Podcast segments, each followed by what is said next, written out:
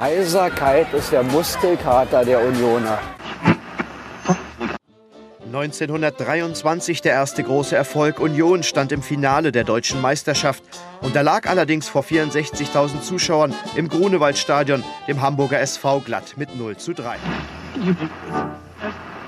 1940 wurden die Eisernen nochmals Berliner Champion, schieden aber im Viertelfinale der deutschen Meisterschaft gegen Rapid Wien aus. Union Oberschöneweide, TSC Oberschöneweide und Motor Berlin, also bis schließlich dann hin zum ersten FC Union Berlin. Das war schon eine lange Wegstrecke. Aber äh, was für mich immer dabei wichtig war, die, ich glaube, die Unioner sind sich irgendwo immer selbst treu geblieben. Mit dem Pokalsieg 68 feierte Union den bislang größten Erfolg der jüngeren Vereinsgeschichte. Im Finale hatten die Eisernen den damaligen Meister FC Karl Zeiss Jena sensationell mit 2 zu 1 bezwungen.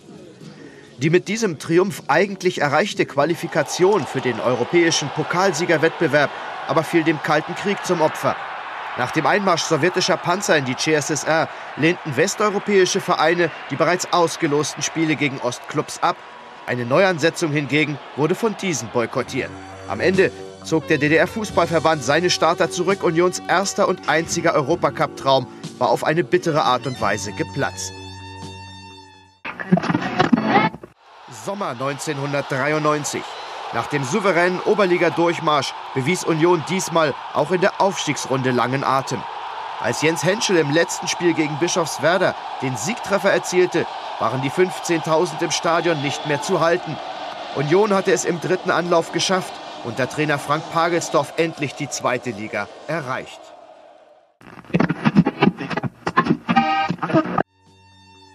Eine Bankbürgschaft aus Unions Lizenzunterlagen hatte sich als gefälscht herausgestellt. Der Skandal war nicht mehr aufzuhalten. Nur drei Wochen nach dem großen Jubel folgte die Ernüchterung. Der DFB entzog Union die Lizenz. Die Enttäuschung in der Wuhlheide war riesengroß. Haben, wie gesagt, dann den Kopf nicht in den Sand gesteckt und sind jetzt um woanders hingegangen, sondern haben hier weitergespielt für Union und weitergekämpft. Umsonst. Zwölf Monate später die gleiche bittere Pille. Wieder hatte es Union sportlich geschafft, wieder erhielt der Verein aufgrund mangelnder Wirtschaftlichkeit keine Lizenz.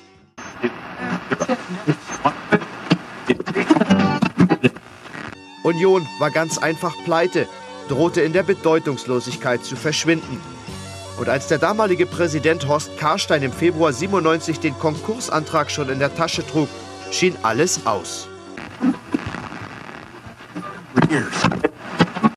Die einzige konstante Größe in diesen Chaosjahren waren die Fans. Die wollten den schleichenden Tod ihres Vereins einfach nicht akzeptieren, zogen vors Rote Rathaus, protestierten tagelang vor der Union Geschäftsstelle, reisten sogar zur DFB-Zentrale nach Frankfurt.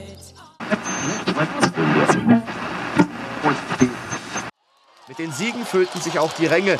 Im Vorjahr gewannen die Eisernen mit 17 Punkten Vorsprung die Meisterschaft. Auf dem Marsch nach oben aber musste man noch einmal einen herben Rückschlag einstecken. Das dramatisch verlorene Elfmeterschießen in Osnabrück, die Tränen nach dem Aus in Aalen. Der Aufstiegsfluch schien Union wieder eingeholt zu haben. Die Eisernen.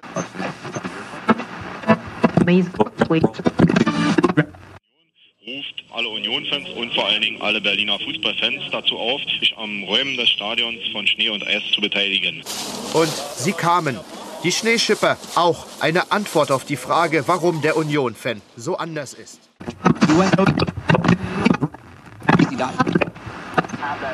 Im sechsten Anlauf nach der Wende hatte es endlich geklappt. Auch wenn der von Natur aus skeptische Union-Fan das Ganze wohl noch nicht so richtig glauben mochte.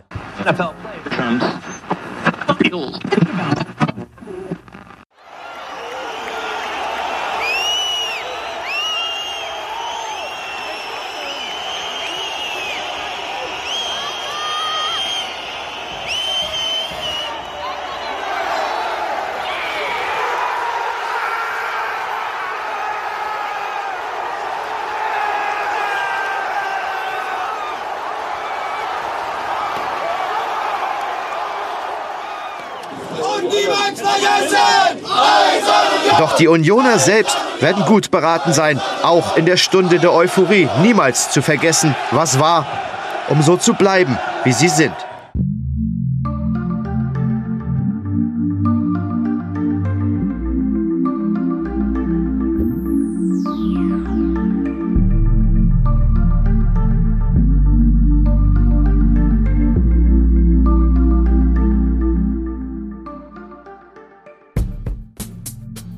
Möchte sie mit auf den Weg geben. Das sieht wahrscheinlich nicht nur ein Fußballromantiker so.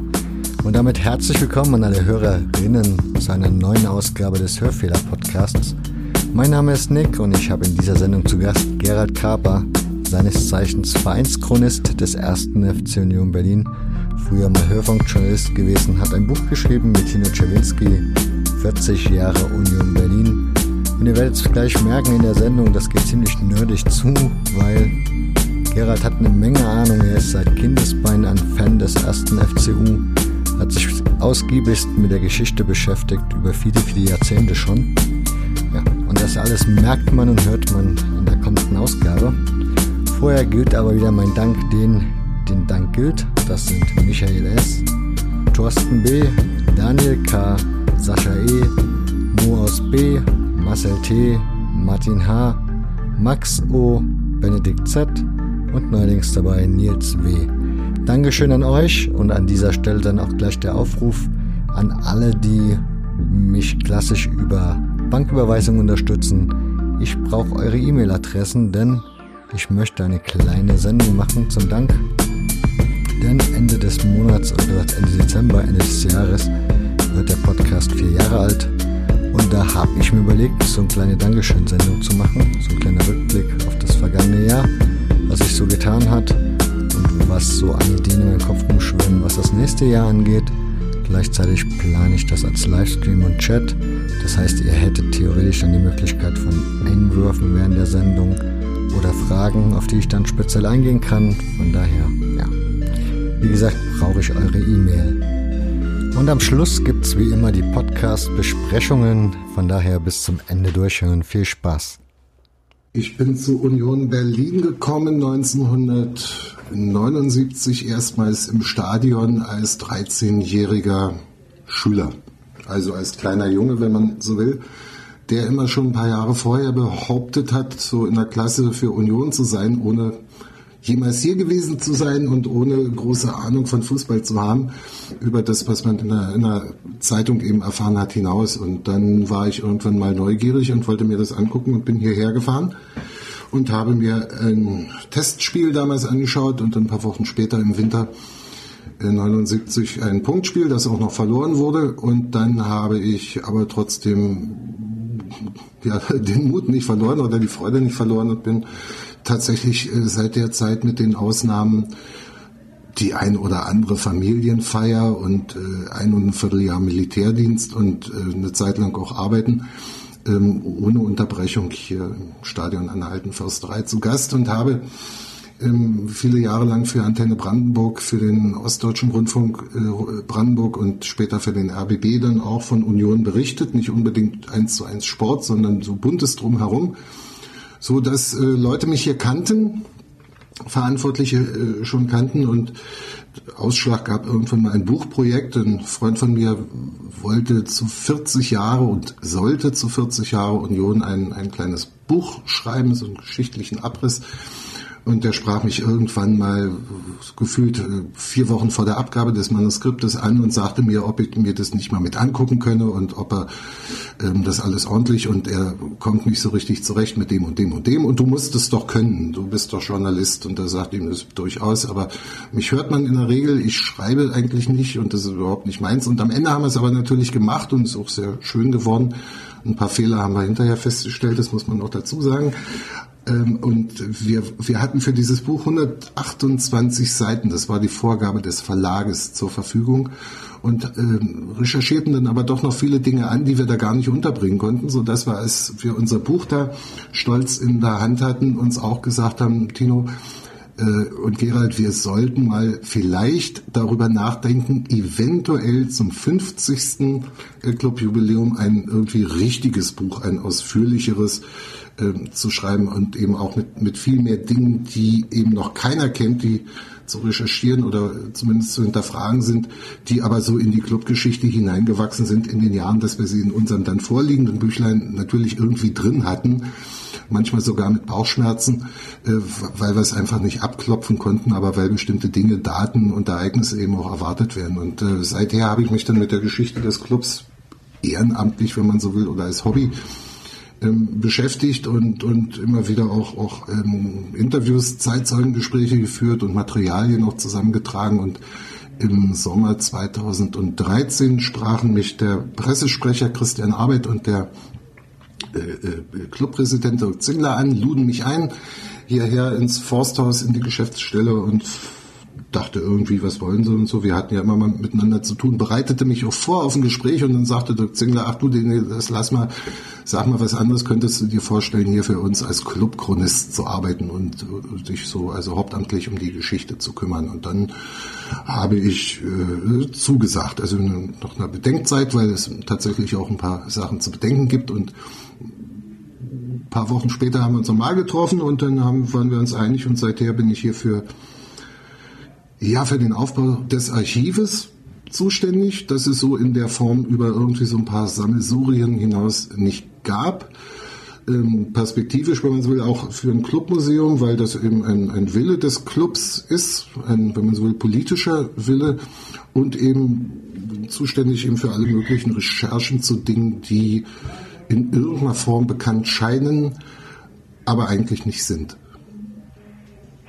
Ich habe dir ja eben schon mal im Vorgespräch erwähnt, ich habe dich gestern mal mit dem Zusatz Union Berlin mit deinem Namen gegoogelt und habe dann so angefangen, mir die Beiträge durchzulesen. Also das klingt ja alles, also du bist ja sehr bodenständig, was, was man sagen muss, denn wenn man die Einträge liest, du machst das ja schon sehr, sehr lange und du machst das sehr, sehr genau. Also man sieht, also man liest ganz oft Dinge, wo du dann dich darüber beschwerst, dass da Geschichten in die Welt gesetzt wurden, ohne dass man wirklich mal geprüft hat oder wo du Dinge festgestellt hast, dass die so nicht stimmten. Also du bist da sehr akribisch sozusagen. Was ich mich gefragt habe, wann ist die, wann hast, wann hast du deine Leidenschaft entdeckt dafür, für dieses Historische? Ich meine, mit 14 oder 15 hat man ja meistens noch kein so Interesse für Vereinsgeschichte. Ja, doch, aber auch ein bisschen schon. Äh, weil, weil ich dann damals also mit meinen Freunden, Klassenkameraden, Kumpels, wie auch immer hierher gegangen bin und dann war ähm, irgendwie das Aktuelle präsent, nicht? Also das Ergebnis und dann war ich ein Jahr hier und dann wusste ich die Ergebnisse äh, vom Jahr zuvor, aber in den Clubzeitschriften, in den Programmheften war relativ wenig und das auch noch selten äh, zur Clubgeschichte veröffentlicht worden und ähm, das fing dann wirklich damit an, dass ich irgendwann mal nachguckte, wann denn Union eigentlich gegründet worden sei. Der erste FC Union Berlin und dann stößt man dann auch schnell auf die, auf die Vorgängervereine und auf den Vorvorgängerverein und so immer so weiter nach hinten und ähm, das, das fand ich einfach spannend. Also gar nicht unbedingt von der Statistik her, sondern von Dingen, die so berichtet wurden über das ja, Clubleben, über Probleme, die die Vorgängervereine dann auch hatten in den Jahren und so hat, so hat sich das entwickelt. Also so, so ganz normal, so eine, so eine innere persönliche Neugier, kein Forscher- und Recherchedrang, das wäre vollkommen übertrieben, aber immerhin doch so entwickelt, dass ich manchmal stundenlang in der Berliner Stadtbibliothek saß und alte Fußballwoche-Ausgaben las und mir da auch Notizen machte und dann irgendwann auch den, den Club mal anfragte, das Clubzeitschrift, ich weiß gar nicht wann das war, muss so 81 rum gewesen sein, da stellte ich dann auch irgendwie drei Fragen zum Pokalsieg, vor allen Dingen zum Europapokal 1968, weil er einfach mal gucken wollte, was die antworten, also was der damalige Clubvorstand antwortet zu diesem politisch auch sehr belasteten und auf eine Art heiklen Thema, das ich eigentlich schon kannte. Also die Antwort war mir klar oder die die Inhalte waren mir klar, aber ich wollte einfach mal hören, wie es so dargestellt wird. Und das, so kommt dann immer eins zum anderen zueinander und dann lernt man auch mal ältere Spieler kennen, ehemalige Spieler kennen, die dann eben auch was zu berichten haben, auch nicht immer Dinge, die veröffentlicht waren, denn äh, damals in den 80ern auch lief das alles nicht so boulevardmäßig ab wie, wie heute, dass man also wirklich jeden, jede Bewegung der Spieler kennenlernt, sondern da waren nur wenige persönliche Dinge veröffentlicht. So manchmal, das war richtig Boulevard schon in der Clubzeitschrift, äh, wenn auf eine Tasse Kaffee Helmut Helge, der Redakteur, sich mit einem Spieler und seiner Frau ver, verabredet hatte und dann gibt's so ein Foto, wie sie zu Hause auf der äh, Couch im Wohnzimmer sitzen und dann das, das ist so nicht. Und da, bleiben Defizite, da ahnt man dann irgendwann, naja, da ist irgendwie noch mehr so. Und das kommt dann natürlich, wenn man mit Leuten ins Gespräch kommt und wenn die einem dann auch vertrauen natürlich. Und solche Dinge entwickeln sich einfach. Und was mich interessieren würde, dass, weil du gerade gesagt hast, du hast dann angefangen, dich da so da rein zu nörden und hast dann auch die früheren Jahre gefunden vom, F vom ersten FC Union oder besser gesagt von FC Oberschöneweide. Was mich interessieren würde, ich bin jetzt ein paar Jahre jünger und mir ging es so, ich bin in Leipzig groß geworden und da war der erste FC Lok Leipzig mein Verein. Und mit den Wendejahren gab es ja dann den neuen Begriff VfB Leipzig, mit dem ich dann einfach mal gar nichts verbinden, verbinden konnte, auch nichts drüber wusste. Das war für mich komplett Neuland. Von daher, wie war das für dich in der DDR dann heraus? Also war es schwierig, Sachen über den FC Oberschöneweide herauszufinden oder war das? Ja, ich glaube, so weit bin ich damals gar nicht gegangen. Also da müsste ich jetzt mal überlegen, wie weit ich war bis in den 50er Jahren unterwegs, weil das einfach ja, interessant war. Also auch die ganze Zeitung. Ich, ich habe ja nicht nur die Zeitung gelesen und die Union, beziehungsweise damals Motor Berlin oder wie auch immer das gerade hieß, aufgeschlagen, sondern eigentlich die ganze Zeitung wahrscheinlich gelesen. Aber äh, bis, bis 1906 äh, oder 10, in diese Zeit von, vom SC Union Oberschöneweide, bin ich damals, glaube ich, nicht zurückgegangen. Also das, da sind, wenn man so will, Recherchen dann doch jüngeren Datums äh, nicht. Ich kann, ich kann es nicht datieren. Das, das heißt, wann hast du erfahren vom FC Oberschöneweide? Also wann hast du da, bist du da hingekommen zu dieser Zeit? Das ist jetzt mal eine gute Frage, darüber habe ich noch nicht nachgedacht, weil, weil ich aus heutiger Sicht sage, der war für mich natürlich immer präsent, aber das war er bestimmt wahrscheinlich erst so äh, auch in den 90er Jahren, als dann tatsächlich auch ein bisschen mehr über die Geschichte, äh, auch, den, auch die bürgerliche Geschichte, das kommt ja noch dazu, die bürgerliche Geschichte des, der Vorgänger äh, berichtet wurde, in, auch in den eigenen Publikationen im Programmheft, was ja vorher so in der DDR-Zeit nicht eine Rolle spielte. Das ist schon auch erwähnt worden, dann und wann, in kleineren Aufsätzen, weiß ich noch von Günter Mieles, unserem heutigen Ehrenvorsitzenden, der hat auch so ein paar historische kleine, aber wirklich kleine Texte verfasst.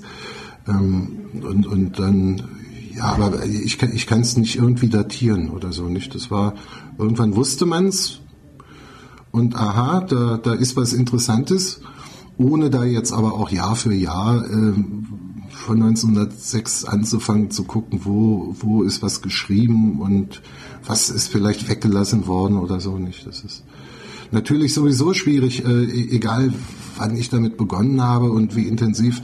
Je weiter wir in die Geschichte zurückkommen, also auch die Jahrzehnte gar nicht von heute auf, auf null den Anfang geschaut, desto weniger ist natürlich auch äh, zu finden, denn 1906, als die Jungs hier Olympia Oberschöneweide gegründet haben und diese ganzen Umstrukturierungen in den Jahren danach, bis neun, zehn herum, äh, da spielten sie unterklassig. Also sie waren ja nicht von Anfang an irgendwie ein Oberliga-Club, der auch noch erfolgreich war, sondern in einem Bereich, über den erstmal gar nicht berichtet wurde, in der damals auch einzigen Fußballzeitung der Rasensport und später der Fußballsport.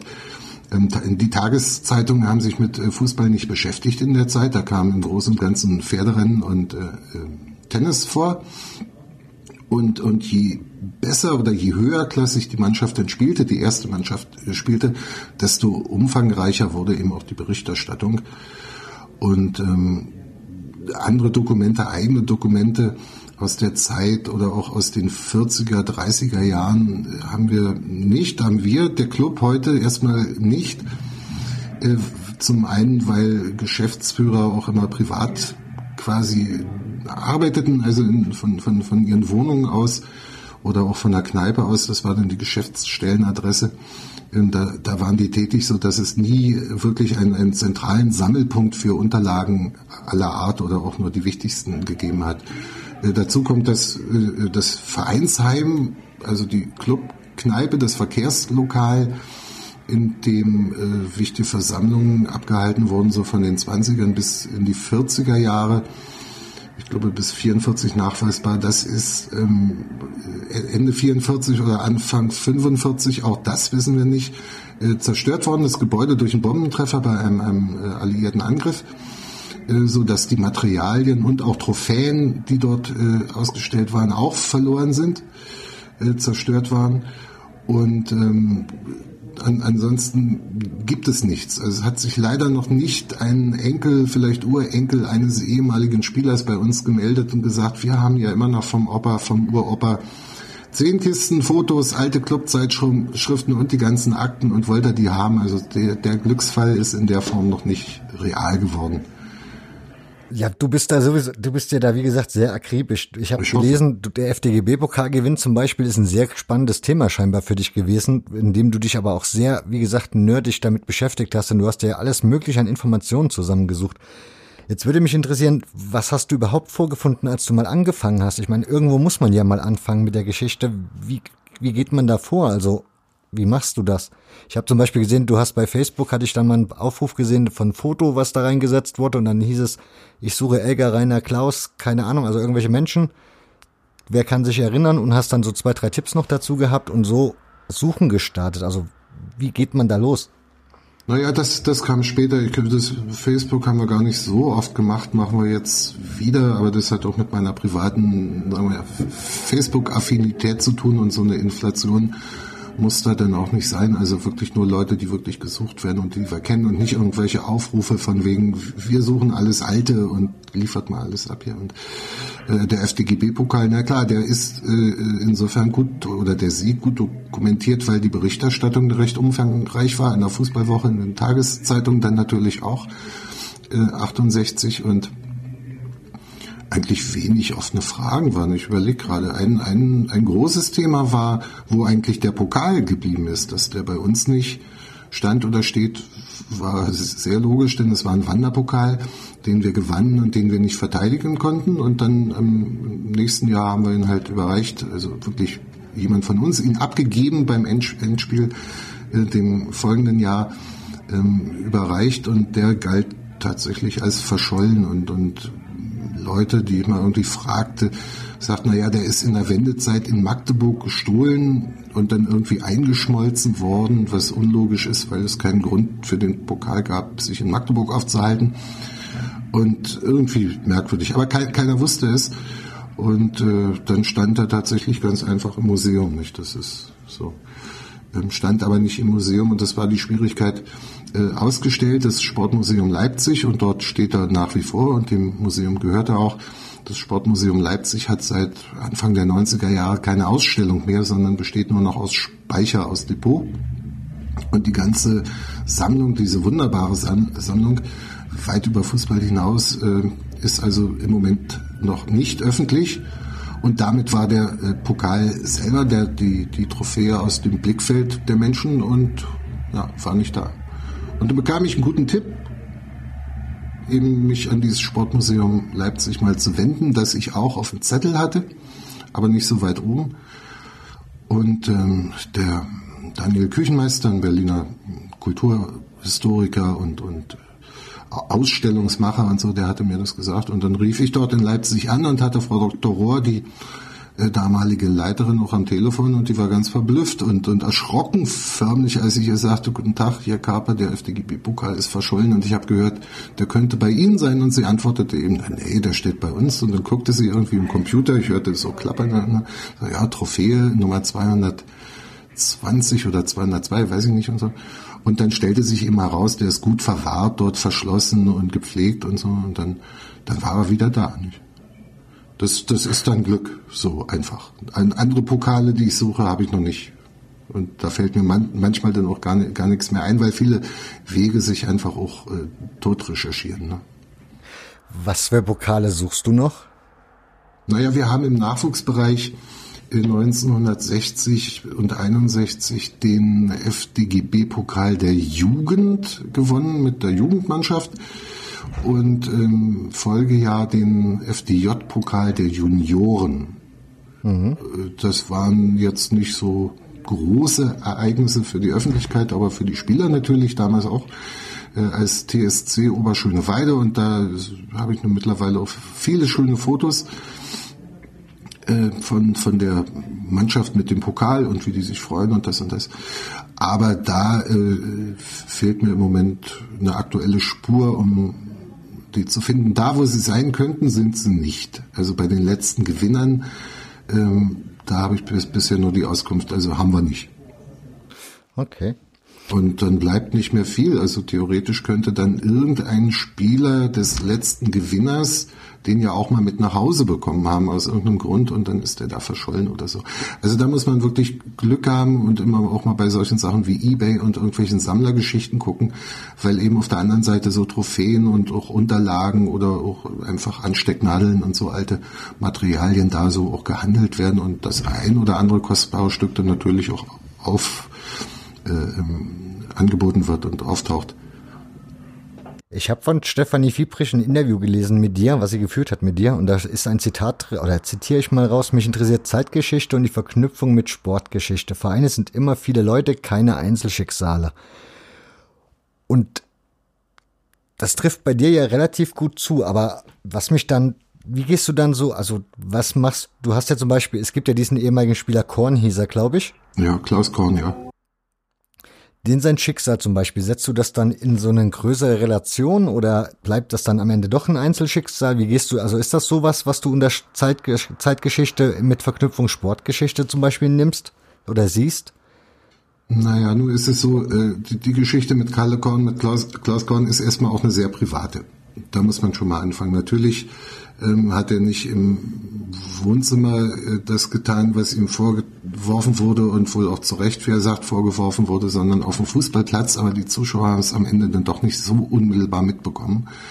Und berichtet wurde, also man muss vielleicht vorausschicken, Klaus Korn hat in einem Spiel 1971, glaube ich, oder 70, ist so egal, ähm, gegen den BFC, also äh, Beleidigungen, äh, Stasi-Schwein und so weiter, ist es verbürgt, auch in Stasi-Unterlagen äh, ausgestoßen. Und das war eben nicht nur einfach eine Beleidigung, wie sie auf dem Sportplatz wahrscheinlich x-mal vorkommt und die nach Abpfiff auch vergessen ist, sondern das hatte schon eine politische Dimension und in der DDR damit eine sehr hohe, zumal Stasi-Schwein ja auch noch wieder ähm, ein Stück höher angesiedelt wurde und dann wurde Klaus Korn eben äh, gesperrt für den höherklassigen Fußball oder überhaupt Sport ähm, auf Lebenszeit und der spielte dann irgendwo unterklassig noch eine Weile und so. Also das ist ähm, damals natürlich so nicht berichtet worden. In der Zeitung stand nur irgendwie disziplinarisch gesperrt oder was, weiß ich jetzt nicht aus dem Kopf, wie die Formulierung war, aber ähm, das, das ist so eine Geschichte, die er eben auch, die ihn immer noch bewegt, aber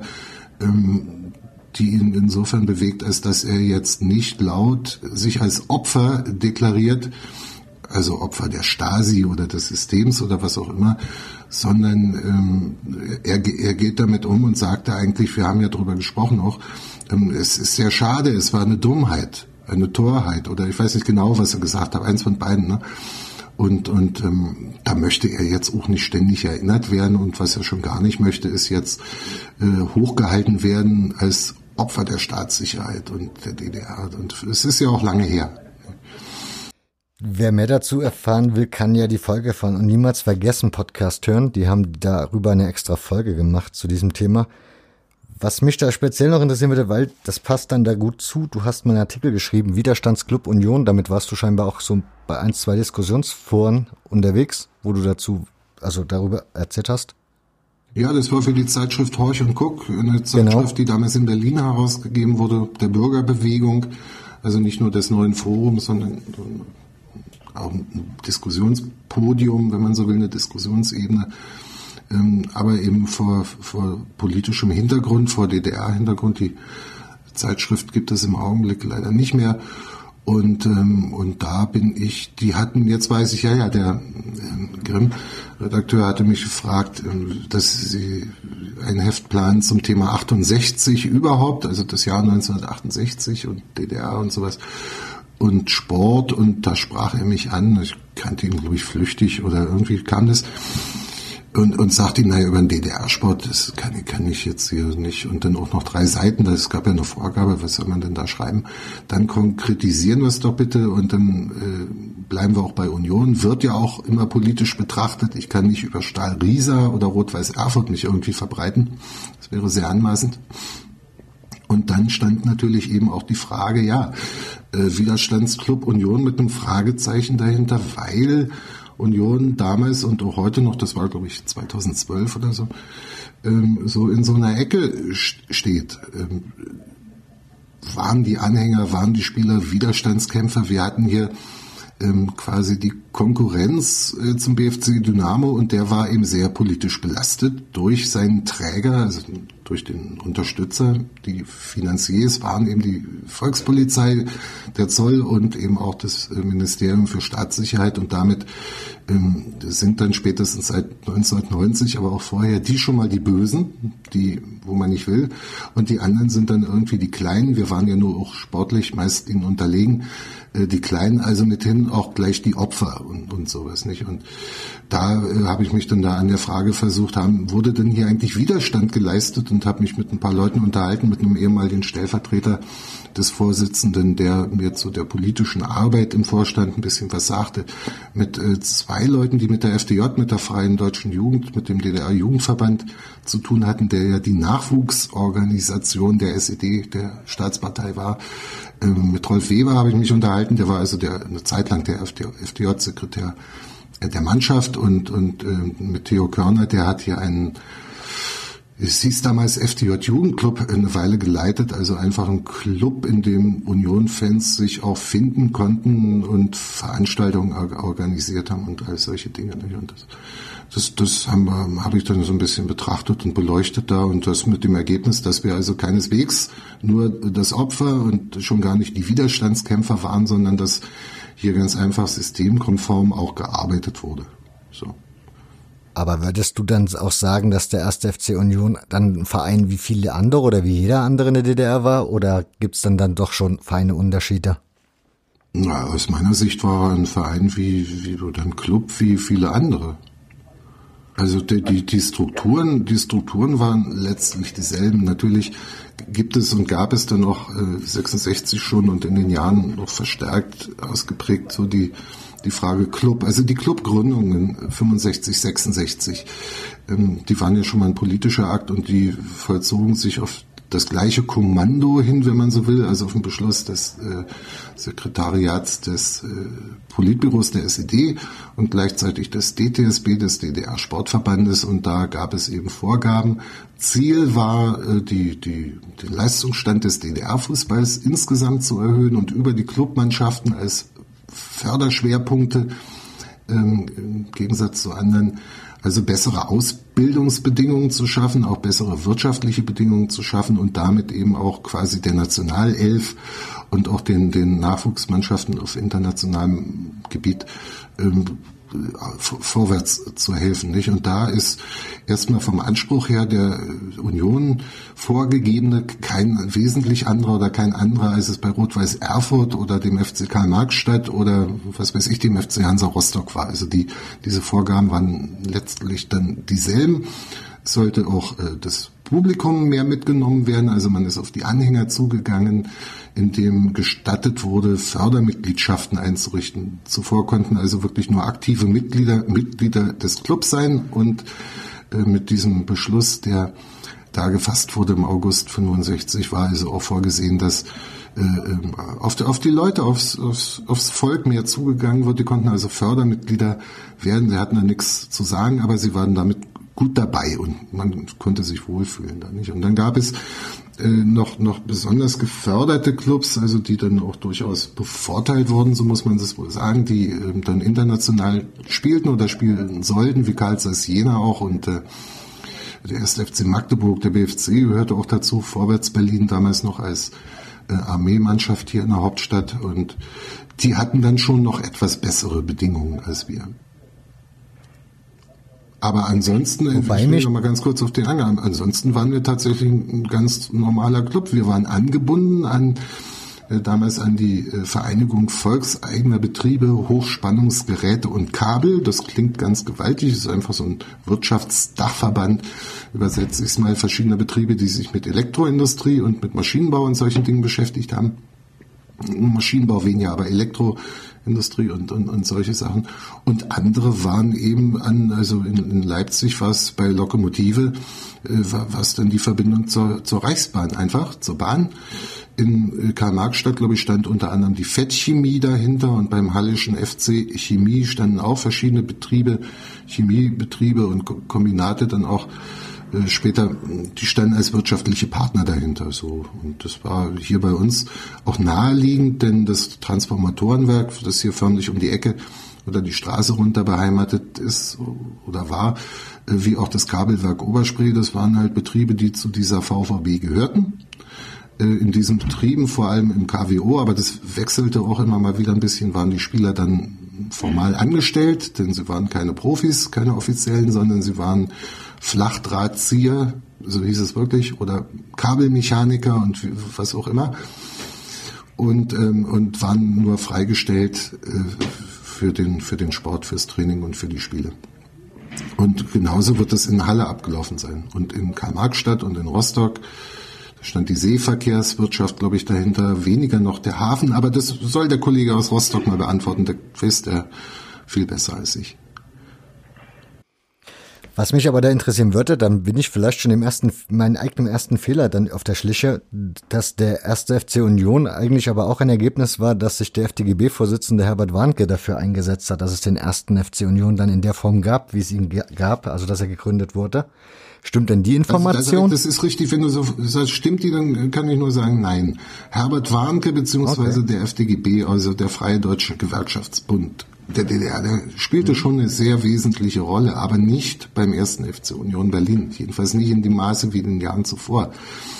Da muss man ein bisschen weiter zurückgehen. 1948, ähm, als dann so langsam der Kommunalsport nach dem Krieg hier anders in, im Ostteil der Stadt anders organisiert wurde, ähm, äh, wurde, wurde ausgerufen quasi als Bewegung und dann auch mit der Gründung des Deutschen Sportausschusses als Dachverband die so benannte demokratische Sportbewegung. Und das war, andere sagen, eine Russifizierung, äh, nämlich die Anbindung des Sportes an Produktion, also auf Produktionsbasis, an Betriebe. So. Und ja. äh, organisiert haben es damals, also förmlich Träger dieses DS, Deutschen Sportausschusses, waren die Freie Deutsche Jugend, die ich schon erwähnte, und die Gewerkschaft, die haben das also auch finanziert und organisiert. Und dann kam äh, der Betriebssport, also die Gründung von Betriebssportgemeinschaften, lange vor irgendwelchen Clubs, und die Gründung von Sportvereinigungen als jeweilige Träger, also zum Beispiel die Sportvereinigung Motor, äh, war eigentlich der Träger oder der, der Dachverband aller Motormannschaften. Also nicht nur Motor Oberschöneweide, sondern auch Motor Zwickau da unten und Motor hier und Motor dort auf den verschiedenen Ebenen. Und die Gewerkschaft hatte da immer sehr viel Einfluss und wenn man so will auch sehr viel Macht. Und die Gewerkschaft hat auch sehr viel bezahlt dafür. Ich habe jetzt natürlich hier nicht die Zahlen, aber sowas ist ja auch immer mal äh, abgerechnet worden und, und belegt worden. Und äh, in den 50er Jahren, also 1954, wurde dann der Sportclub Motor Berlin gegründet. Da kamen die besten Spieler von Motor Oberschöneweide und von Motor Oberspree und noch ein paar Motormannschaften dazu. Und dann hat man es wieder umstrukturiert und dann wurde 1957 ja, äh, im Juni der Turn- und Sportclub Oberschöneweide gegründet. Und das war dann eine richtige Gewerkschaftsangelegenheit. Äh, die haben richtige Propagandabroschüre dafür äh, gedruckt und über die Zeitung auch, auch geworben dafür und, und also da die Zersplitterung, die es hier nach wie vor denn gab, äh, so ein bisschen aufzulösen und wieder natürlich auch da schon Leistungskonzentration zu schaffen. Und das äh, zog sich dann fort bis zum Turn- und Sportclub Berlin, der 1963 gegründet wurde.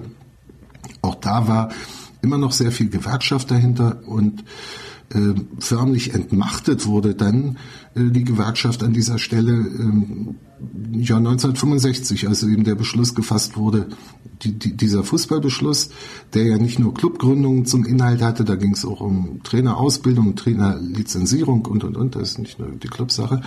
Und dort äh, taucht tatsächlich nur die SED, die Partei auf und der DTSB, der, das muss man dann auch sagen, bei allem Respekt auch ferngesteuert war, weil natürlich der Vorstand des S, äh, des, des DTSB, wie übrigens auch der Gewerkschaft, natürlich geprägt war von Leuten, die Mitglieder der SED waren, die ihre Politik vertraten und erstmal nichts anderes. Dass die Gewerkschaft natürlich auch Gewerkschaftsarbeit in ihrem Sinne dann geleistet hat, ist eine andere Frage, aber politisch getragen war, äh, war das Ganze schon dann eben von der SED.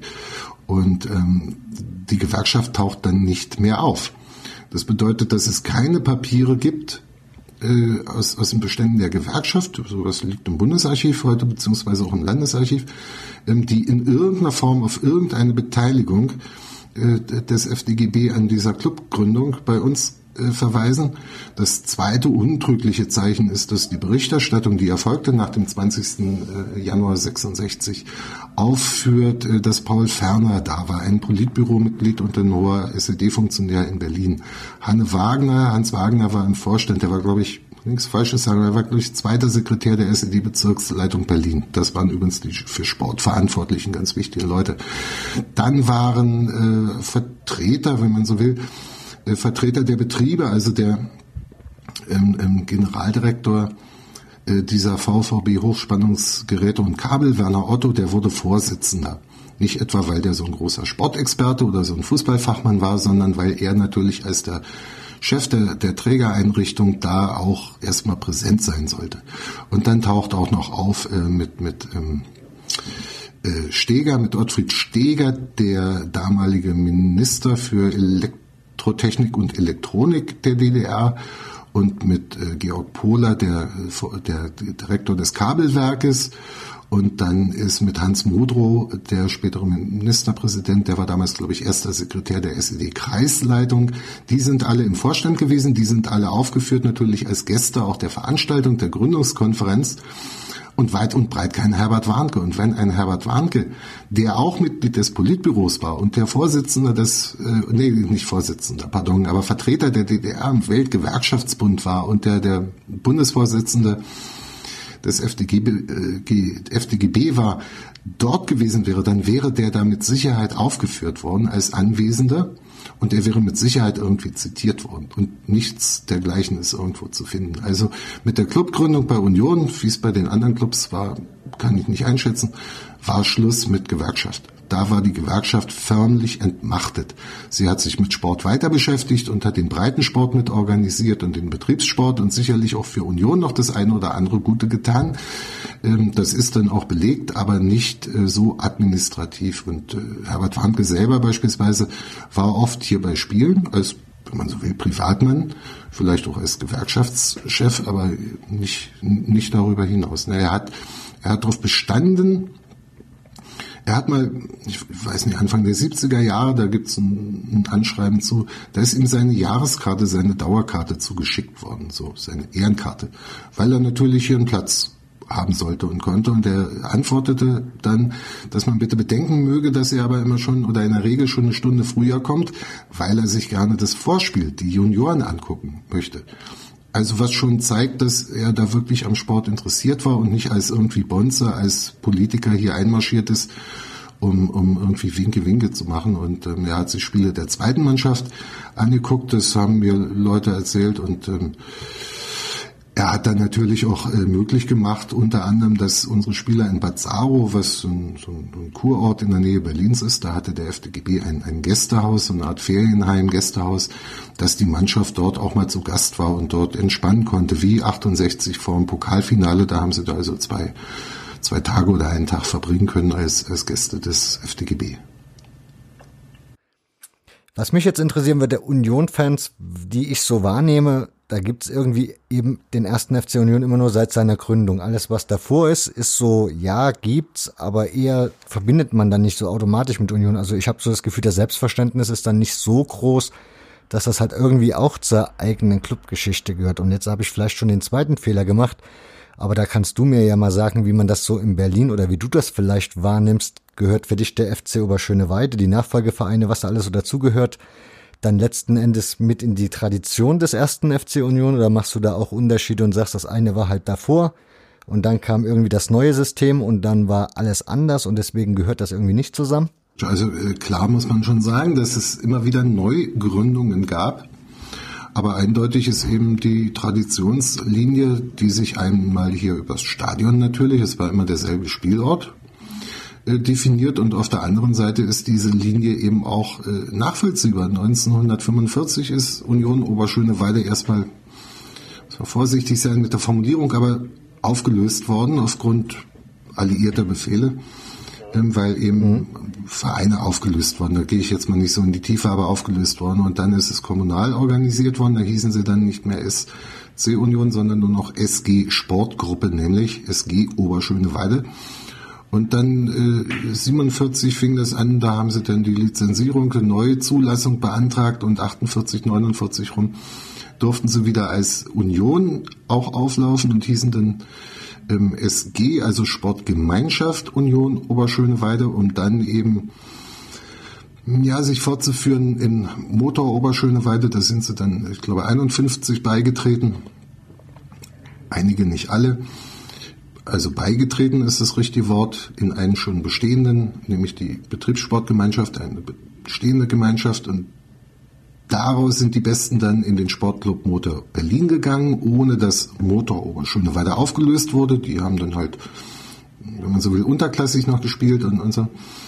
Und dann fusionierte der äh, Sportclub Motor Berlin mit vier Betriebssportgemeinschaften zum, zum Turn- und Sportclub Oberschöneweide. Da gibt es jetzt kein Dokument, das sagt, das davorige ist aufgelöst worden. Also da wissen wir eigentlich gar nicht, wie es passiert ist. Nur, dass wir wissen, dass es eine Gründungskonferenz gab des TSC Oberschöneweide und dann fusionierten wiederum drei Berliner Sportclubs zum TSC Berlin. Fusionierten, das andere war dann eben irgendwie weg, ohne dass es eine Auflösung im Sinne irgendeiner Satzung, so wie im Bürgerlichen, da steht ja in den Satzungen immer drin, wie was zu passieren hat, wenn der Verein, der Club sich auflöst. Und dann wurde aus der aus der Fußballsparte, aus der, aus der Fußballsektion dieses Turn- und Sportclubs Berlin heraus der erste FC Union Berlin neu gegründet. Das ist vollkommen unstrittig. Den Turn- und Sportclub Berlin gab es natürlich weiter mit seinen ganzen anderen 20, 22 Sportabteilungen. Und äh, neu gegründet wurde unter neuem Namen dann eben auch der Sport, der, der, der erste FC Union Berlin. Und da kann man natürlich sagen, das vor interessiert mich und definiert für sich, jeder kann das ja machen, den 20. Januar ist das Gründungsdatum. Und ähm, dann gibt es sicherlich tausend Gründe, aber auch zu sagen, ne, das andere wollen wir noch im Auge behalten und das wollen wir nicht vergessen. Und da waren sie auch erfolgreich und wie gesagt, alles am Standort, alles im Stadion einer alten Försterei. Aber also für, für mich ist es eins, wenn man so will, also in der Betrachtung eins. Ähm, ich schaue dann zurück bis 1906, aber erkenne eben an, dass da Entscheidungen einfach zwischendurch gefällt worden waren, die, die auch ein bisschen zu rechtlichem Charakter wichtig sind.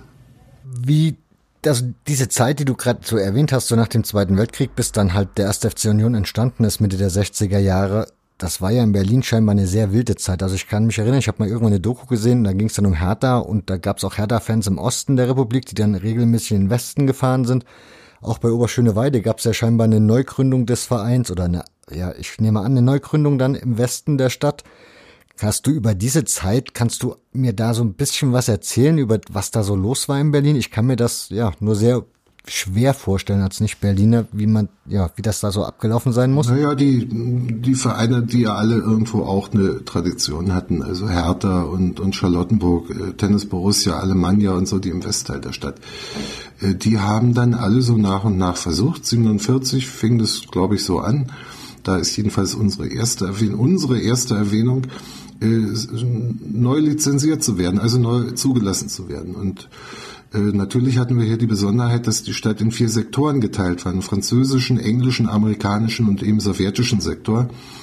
Und äh, während die äh, drei Westsektoren ähm, ja, da, da, da lief es anders. Also während es dort anders und offenbar auch einfacher ablief, äh, war diese, diese Geschichte mit der Neulizenzierung hier nicht, nicht so leicht zu bewerkstelligen im, im sowjetischen Teil muss dann aber irgendwie auch geklappt haben, sage ich so vage dahin, äh, weil ich nur Unterlagen kenne aus den Westberliner Sektoren. Offensichtlich liegen dort, wo diese ganzen Geschichten, um die sich dann das Sportamt irgendwann auch schon gekümmert hat und gar nicht mehr die Alliierten in erster Linie, ähm, da, da, da fehlen die Unterlagen aus dem sowjetischen Teil. Die habe ich einfach noch nicht. Vielleicht gibt es die auch gar nicht, da muss ich nochmal nachgucken. Die wird es schon irgendwo geben, ich weiß noch nicht wen. So. Und ähm, die Besonderheit ist natürlich, dass äh, äh, ja auch schon zwei deutsche Staaten dann 49 gegründet waren, 23. Mai die Bundesrepublik und 7. Oktober die DDR und mit sehr unterschiedlichen politischen Ausrichtungen und Ansprüchen und dementsprechend unterschiedlichen Ausrichtungen auch, äh, was den Sport anging und die Sportpolitik anging.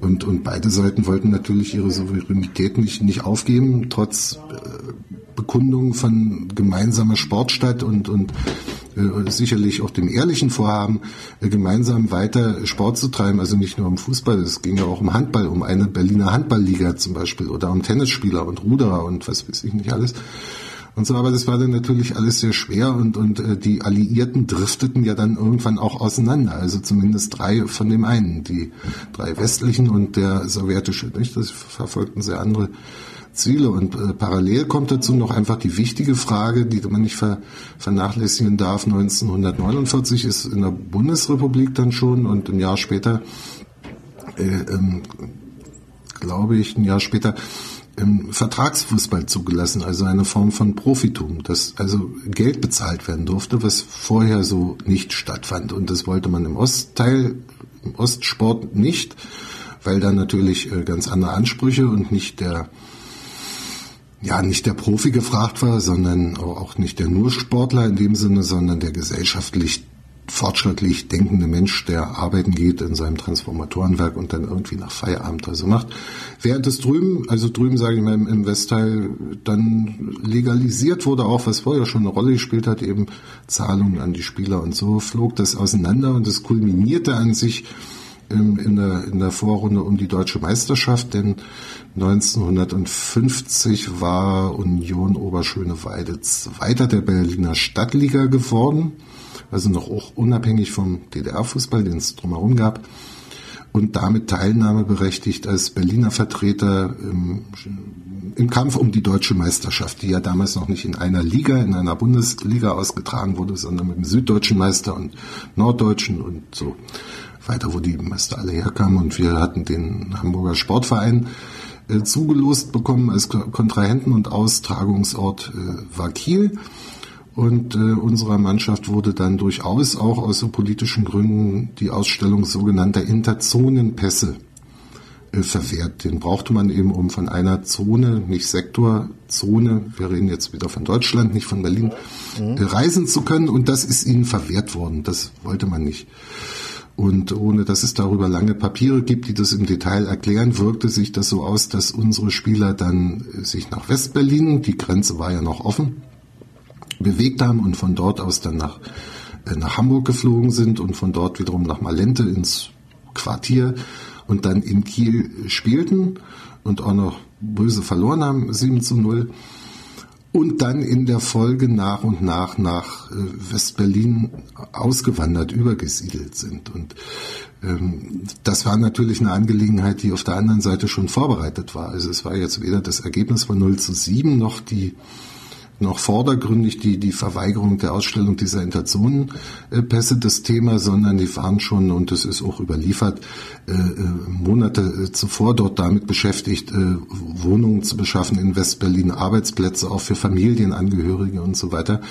Ähm, und ich äh, interpretiere, dass man in erster Linie natürlich ein Interesse hatte, an diesem Vertragsspielertum teilzunehmen, weil es da äh, quasi Westgeld gab und auch nicht wenig, also 250, 300 äh, D-Mark damals, das war ja schon eine ganze Menge Geld. Wir reden ja nicht von Beträgen wie heute, sondern das war eigentlich ein, ein zweiter Monatslohn, den man dann da unter Umständen hätte haben können. Und insofern äh, sehe ich da bei dieser Auswanderung der großen Teile der ersten Mannschaft, aber auch viele Jugendspieler haben sich dann wohl angeschlossen, sehe ich erstmal wirtschaftliche Gründe, die ich nicht vorwerfe, äh, im Vordergrund und nicht jetzt die politischen, was auch gerne mal so transportiert wurde oder wurde, ja, die haben dann nach dem Verweigern dieser Pässe die Flucht angetreten und es im, im Roten Osten nicht mehr ausgehalten. Also politische Äußerungen zu dem Thema gibt es in den Zeitungen und andere Quellen haben wir dann nicht äh, in dieser Frage überhaupt nicht. Das verläuft überhaupt bemerkenswert oder auffällig und am Ende sogar merkwürdig äh, unaufgeregt, ohne große politische Kommentare. Und die äh, Westberliner Sektion, wenn man so will, die haben dann am 9. Juni zwar, äh, 1950 in einer Kneipe in Kreuzberg, äh, glaube ich, haben sie einen neuen Club gegründet, den SC Union 06 Berlin. Einen komplett neuen Club. So. Mhm. Aber wie ist, also ich habe gelesen, dass es da relativ viele zu, also dass die, die, dieser Verein relativ viele Zuschauer dann so im Nachhinein hatte, die halt aus dem Osten dann darüber gefahren sind und sich die Spiele von Union angeschaut haben. Für die das dann scheinbar immer noch so ihr Union ja, war. Ja, ja, natürlich, die waren dort äh, recht erfolgreich dann auch. Sie waren in dieser Zeit mhm. ja überhaupt erfolgreich. Also wir waren ja Ende der 40er Jahre auch, auch Berliner Meister und zweimal Pokalsieger und so. Also das waren ja jetzt nicht irgendwelche Leute, die da mal irgendwie weg, sondern es waren dann schon die Stars. Also zumindest die hier aus Oberschöneweide. Nicht? Da waren Leute dabei wie Herbert Radatz, der dann auch zurückgekommen ist. Das gab's auch. Und so. Oder Tiege und, und MS Wachs und so weiter. Also das waren schon die Besten der Besten, die wir hier haben konnten und die auf Berliner Ebene auch bestens mithalten konnten. Und dementsprechend waren die auch in Westberlin dann erstmal erfolgreich und dementsprechend und überhaupt auch aus der, aus der alten Verbundenheit äh, sind sicherlich viele Leute dann, so weit ist es ja auch nicht, äh, dort nach Moabit ins Poststadion, da spielten sie dann, gefahren und haben dem neuen Club äh, zugejubelt und so, nicht? Das, das ist ja auch irgendwie ganz klar. Gibt's da auch irgendwie so Aufzeichnung oder irgendwie, ja, hat man da mal was mitbekommen, als dann nachher die Mauer stand und das nicht mehr möglich war, in den Westteil der Stadt zu kommen, um Fußball zu gucken, was dann so an Unmut oder ob es überhaupt ja, Unmut gab oder nicht, ne, ja, das, die Leute sich so artikuliert das, haben dann? Nö, das ist nicht belegt, ne. Okay.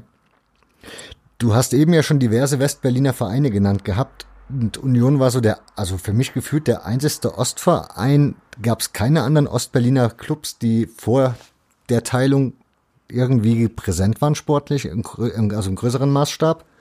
Ich überlege gerade, ich nee. muss mir überlegen. Also die meisten, die meisten waren dann schon äh, Wilmersdorf, Reinickendorf und so weiter, Moabit, also im, im Wedding auch. Äh, mir fällt jetzt auf der oberen Ebene, also in der Oberliga, ehrlich gesagt kein, kein zweiter Club oder Verein ein, der irgendwie beispielsweise Treptow, Pan ja, VfB Pankow natürlich. Den wollen wir nicht, pardon, lieber Pankow, nicht unterschlagen. Also auch der VfB Pankow spielte schon immer eine, eine gute Rolle in Berlin ähm, über viele Jahre in der ersten, in der höchsten Spielklasse. Aber danach will ich jetzt nichts Falsches sagen, aber danach kommt erstmal eine Weile nichts. Du hast ja das Stadion schon angesprochen, die alte Försterei. Warum heißt die alte Försterei eigentlich alte Försterei? Na, die alte Försterei ist tatsächlich eine alte Försterei, nämlich ein Forstdienstgebäude, äh, inzwischen ehemaliges, das heute auf unserem, früher auf dem Nachbargelände steht. Man muss sich vorstellen, dass hier an der Straße in der Wuhlheide, was ein, ein Waldstück, ein Heideland ist, ähm, also da waren die Forsten für zuständig und dementsprechend ist ein ein Forster ist auch da, weil Förster, Forstamtsmitarbeiter das bewirtschaftet haben und alte Försterei heißt es, weil in irgendwann äh, mal ein, ein zweites Forsthaus in der Nähe errichtet wurde. Das war dann die neue Försterei und irgendwie muss man sie ja unterscheiden, ähm, nicht nur formal, sondern im Volksmund und so wurde die alte Försterei daraus. Und weil 1920 beziehungsweise 19 unsere Altvorderen hier ein Gelände gepachtet hatten und hier den Sportplatz äh, für sich anlegten, wurde das dann im Laufe vieler Jahre eben die Bezeichnung. Einfach, wo ist das? Wo gehst du hin? Na, an die alte Försterei. Nicht? Es gibt keine Namensweihe für das Stadion, kein, kein Datum, wo es off offiziell gemacht wurde. Es hieß früher Sportpark Sadova, weil die Wuhlheide eben auch Sadova genannt wurde. Das ist nur wieder noch eine ganz andere Geschichte. Aber das war so der volkstümliche Name hier und äh, sogar halb offiziell irgendwann. Und äh, das, die, dieser Name verschwand im Laufe der Jahre. In den 50ern ist er sogar noch nachweisbar. Aber so wurde er eben so nach und nach aus dem Sportpark Sadova, Union Sportplätze Wuhlheide war mal die Beschreibung oder Union Stadion Wuhlheide und dann kommt doch mal wieder Union Stadion Sadova und dann kommt mal Wuhlheide Alte Försterei. Also jeder, der das irgendwie beschreiben wollte und beschrieben hat, nannte das irgendwie anders, nicht? Weil, weil es keinen Namens, keine Namensweihe gab. Aber eingebürgert hat sich dann bis heute, glücklicherweise, weil das ein schöner Name ist, wie ich finde, ähm, alte Försterei, an der alten Försterei, Stadion an der alten Försterei. Und das hat sich inzwischen bis zu einer Eigenschreibung entwickelt oder wir haben es entwickelt, dass wir wirklich auch an der und alten äh, groß schreiben. Und so heißt es, ja. Ein schöner Name für ein schönes Stadion. Das stimmt. Schönes Stadion ist ein gutes Stichwort. Also zu der Stadionbau, so der klassische, habe ich so den Eindruck, ist so in den 1920er Jahren ging es so los mit dem richtigen Stadion, vor allem mit Tribünen. Wie war das dann an der alten Försterei? Es wird von Traversen und Terrassen noch gesprochen und ähm, es war einfach so eine, so eine Halde, die dann mit so ein paar Kantensteinen so ein bisschen befestigt wurde. So vier, fünf, sechs Reihen hoch, nicht rings ums Spielfeld, das war schon mal unterbrochen, aber eben so, dass Leute gut stehen konnten und es gab auch Sitzplätze. Einige, ich weiß nicht wie viele, also das, das hatte schon, heute, heute würde man sicher als einen besseren Sportplatz bezeichnen. Damals haben sie es Sportpark genannt oder Sportanlage. Und das entwickelte sich nur einfach nach Bedarf und sicherlich auch nach finanziellen Möglichkeiten dann immer weiter und wurde entsprechend auch immer größer. Aber die, die Zeichnung, wir haben, wir haben eine Bauzeichnung hier, also einen Plan, da sollte ein Häuschen gebaut werden, ein Unterkunftsgebäude oder Umkleidegebäude mit, mit Ausschank natürlich, ganz wichtig. Ähm, und, und da ist das eingezeichnet und entsprechend auch der Rest des Stadions und dann sieht man da, wo so eine Tribüne stand und wo noch eine Tribüne stand und wo ein Pissoir äh, stand, ist eingezeichnet und irgendwo noch ein Ausschank und lauter so eine Sachen. Das ist ein schönes Dokument. du bist seit 1979, hast ja. du gesagt, ne? Und gehst du zur Union. Ja. Das ist, eine, ist ja schon eine sehr lange Zeit. Mhm. Jetzt habe ich eine Frage. So von außen betrachtet, kann es sein, dass es so eine Vorzinglerzeit und eine Nachzinglerzeit gibt, also dem Präsident, heutigen oder aktuellen Präsidenten? So vom Gefühl her, was Union so darstellt, also seriös, nicht so seriös formuliert? Na, also ich möchte mal eines nicht, äh, äh das trennen von, von der aktuellen, hm, vom aktuellen Präsidium. Es geht nicht nur um Dirk Zingler, es sind noch ein paar andere Leute mit mhm. dabei. Und das eine, das, das auch noch mit den Worten, Worten äh, Attributen seriös und unseriös äh, be belastend. Also ich, ich, ich wäre ich wäre vielleicht hier falsch, wenn ich wenn ich jetzt sagen würde, das aktuelle Präsidium arbeitet ja vielleicht unseriös. Wir wissen es nicht. Das ist schon mal von daher Unsinn. Oder es müssen andere beurteilen. Ich stelle eine Seriosität fest, aber ich stelle auch bei den Präsidien zuvor Seriosität fest. Es gab immer mal wieder, gerade in den 90er Jahren, als es also wirklich noch mehr um Wirtschaftliches ging als in der DDR-Zeit, gab es natürlich immer ähm, Situationen, in denen die Präsidenten, ob es Gerhard Kalweit, äh, Detlef Bracht oder Horst Karstein, Heiner Bertram sind, Entscheidungen getroffen haben, die aus heutiger Sicht vielleicht durchaus auch zu Recht als unseriös ähm, betrachtet werden können. Das, das muss man dann für sich entscheiden und die Details angucken. Tatsache ist aber eben, dass hier keiner der Präsidenten vor Dirk Zingler äh, mit der Vereinskasse abgehauen ist und dass keiner, tatsächlich keiner den Verein derartig in den Ruin getrieben hat, dass gar nichts mehr ging.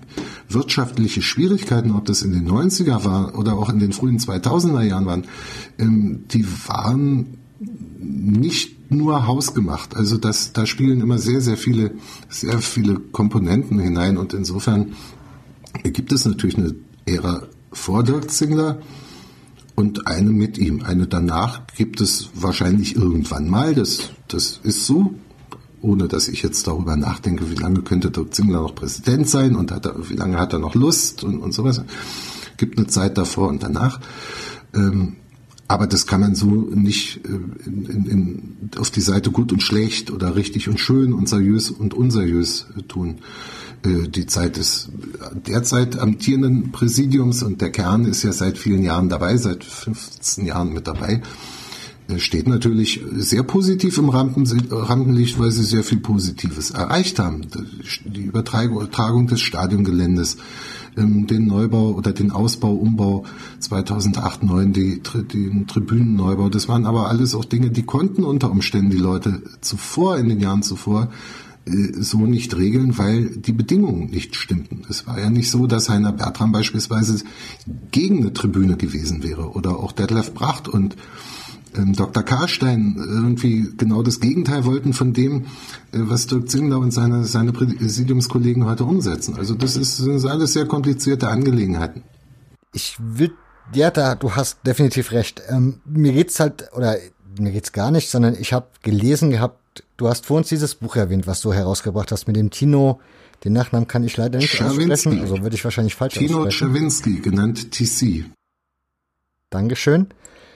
Und da gibt's einen Artikel von euch oder über euch und dieses Buch und da sagst, und da ist dann die Rede davon, dass es einen Sektempfang auf dem Parkplatz geben soll vom Stadion. Und da ist, ist dir die Aussage in den Mund gelegt worden, das ist wieder so, so chaotisch organisiert, typisch Union. Und das ist, daraufhin habe ich das so jetzt so drauf gemünzt, so dieses, dieses Union vielleicht vorher so, ja, dann nennen wir es eben ein chaotischer Verein war in manchen Dingen und heute vielleicht, also für mich von außen betrachtet, sehr, sehr, sehr, sehr ja, organisiert wirkt. Ja. Vielleicht trifft es das also dann besser. Zum einen sind wir sehr gut organisiert. Davon bin ich überzeugt und ich arbeite hier und nehme das auch wahr. Es ist auch nicht so, dass ich das sagen muss. Sicherlich sind wir an vielen Stellen auch noch nicht optimal ähm, ähm organisiert. Das zeigt sich dann immer, wenn es sich zeigt und wenn es was zu verändern gilt. Wir haben in den vergangenen Jahren ja viel verändert hier. Wir haben das Merchandising äh, selbst übernommen. Wir haben das ganze Catering selbst übernommen. Also wir haben hier vieles verändert, vieles gegründet, also eine Veranstaltungs GmbH und so weiter und so weiter. Und das waren immer äh, Gründungen, die nicht Selbstzweck irgendwo waren, sondern weil es sich als notwendig erwiesen hatte äh, für die Weiterentwicklung des Vereins. So war das zuvor auch. Und dieses Zitat, diese Aussage, chaotisch und, und typisch Union, da bin ich ganz überzeugt davon, dass es nicht von mir ist, weil das nicht meine Vokabeln sind. Und diese Veranstaltung, äh, das war der 40. Clubgeburtstag, nicht irgendeine Veranstaltung, ähm, die habe ich sehr gut in Erinnerung und äh, tatsächlich feierten wir nicht in einem großen Saal wie zehn Jahre später und wir feierten auch äh, sehr bescheiden, aber das hatte einfach mit den wirtschaftlichen Möglichkeiten des Clubs damals zu tun, also mit einer Sparsamkeit. Und tatsächlich stand dort auf dem Parkplatz neben dem Geschäftsstellengebäude äh, eine kleine Bühne und dann stand noch so ein, so, ein, so ein Wägelchen, da so ein Ausschankwägelchen und da gab es dann Sekt in äh, Pappbechern oder in Plastikbecherchen und, und das war's. Und das war nicht chaotisch, das war eigentlich sehr schön. Das einzig Unschöne an dem Tag war das Wetter, das habe ich noch in Erinnerung, weil es nachmittags und abends irgendwie relativ mild und matschig alles war, während dann irgendwann mit voranschreitender Zeit alles gefror und viele Leute von diesem Parkplatz, von dem kleinen Fest zogen noch in eine andere Stätte, wo noch die Nacht durchgefeiert wurde. Und da war dann alles vereist, das fällt mir noch ein. Aber diese Veranstaltung war nicht chaotisch, wir hatten eine schöne kleine Bühne, wir haben ähm, ehemalige Spieler zu Gast gehabt. Uli Prüfke, weiß ich noch, der hat, glaube ich, die Torte noch mit angeschnitten. Uli Prüfke ist der Pokalsieger, Mannschaftskapitän. Äh, ich denke, Dirk Zingler wird, ohne dass ich jetzt Inhalte in Erinnerung habe, den Anwesenden auch eine, eine kleine Rede gehalten haben, was man so macht.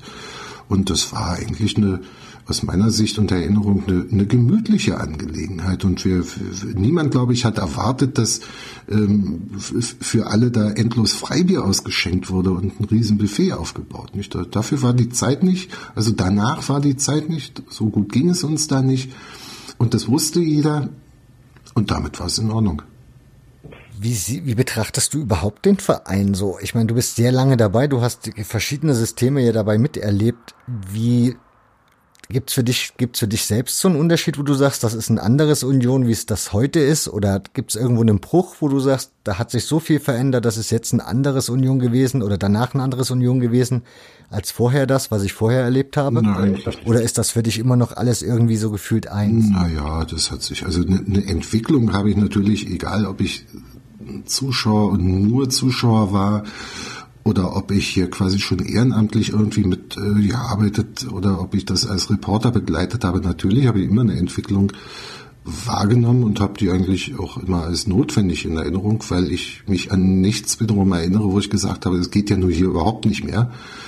Selbstverständlich hat sich 1990 viel verändert. Dann stiegen irgendwann mal die Preise so ein bisschen, das war klar. Und dann ähm, wurde halt äh, Profifußball eingeführt, also dann waren ganz andere Strukturen und so weiter, aber das, das war alles notwendig. Was die Konstante bis heute ist, sind natürlich die Leute um mich herum.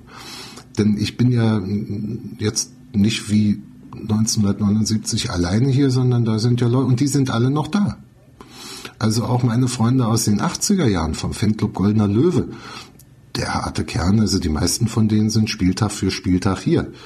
Und äh, ganz viele Leute kenne ich aus den 80er Jahren vom Sehen, einfach mit denen ich nie wirklich zu tun hatte, aber man ist mit den Jahren hier gemeinsam alt geworden und insofern ist das eine Kontinuität und da kann ich jetzt nicht von ganz schlimmen Brüchen sprechen. Das, das wäre es nicht. Es ist eine Weiterentwicklung. Wir leben im Jahr 2019 heute unter, unter noch anderen wirtschaftlichen Bedingungen, mit anderen wirtschaftlichen Herausforderungen, als, es 1990 so war.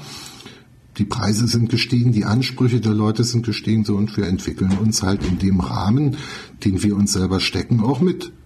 Treiben nicht jeden Blödsinn mit, sind auch in der luxuriösen Lage, vielleicht nicht alles mitmachen zu müssen, also zum Beispiel unser Stadion umzubenennen in irgendwie Sponsor XY Arena, sondern wir können ähm, wir können, ohne dass wir da wirtschaftliche Verrenkung machen, einfach unseren Namen so beibehalten, äh, wie wir wollen. Das ist äh, heutzutage, glaube ich, ein hohes Gut, wenn ich mir mal so angucke, wo die Bundesliga-Vereine, Zweitliga-Clubs und so weiter spielen.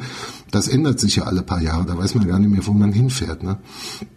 Das ist schon was, und das ist ja was Identitätsstiftendes. Also Stadion an der Alten Försterei ähm, unsere Heimat, unsere, unsere sportliche Heimat und inzwischen ideelle Heimat, ähm, das, das ist ein Wert, das, das ist ein Gut. Und, und äh, anderen Clubs äh, ist das leider im Moment nicht gegeben, denn ich vermute, dass ich will jetzt keinen Namen nennen, aber dass die Fans in A-Stadt oder in B-Stadt auch lieber weiter in ihrem Waldstadion, Volksparkstadion, äh, Müngersdorfer Stadion spielen würden als in der XY-Arena. Ne?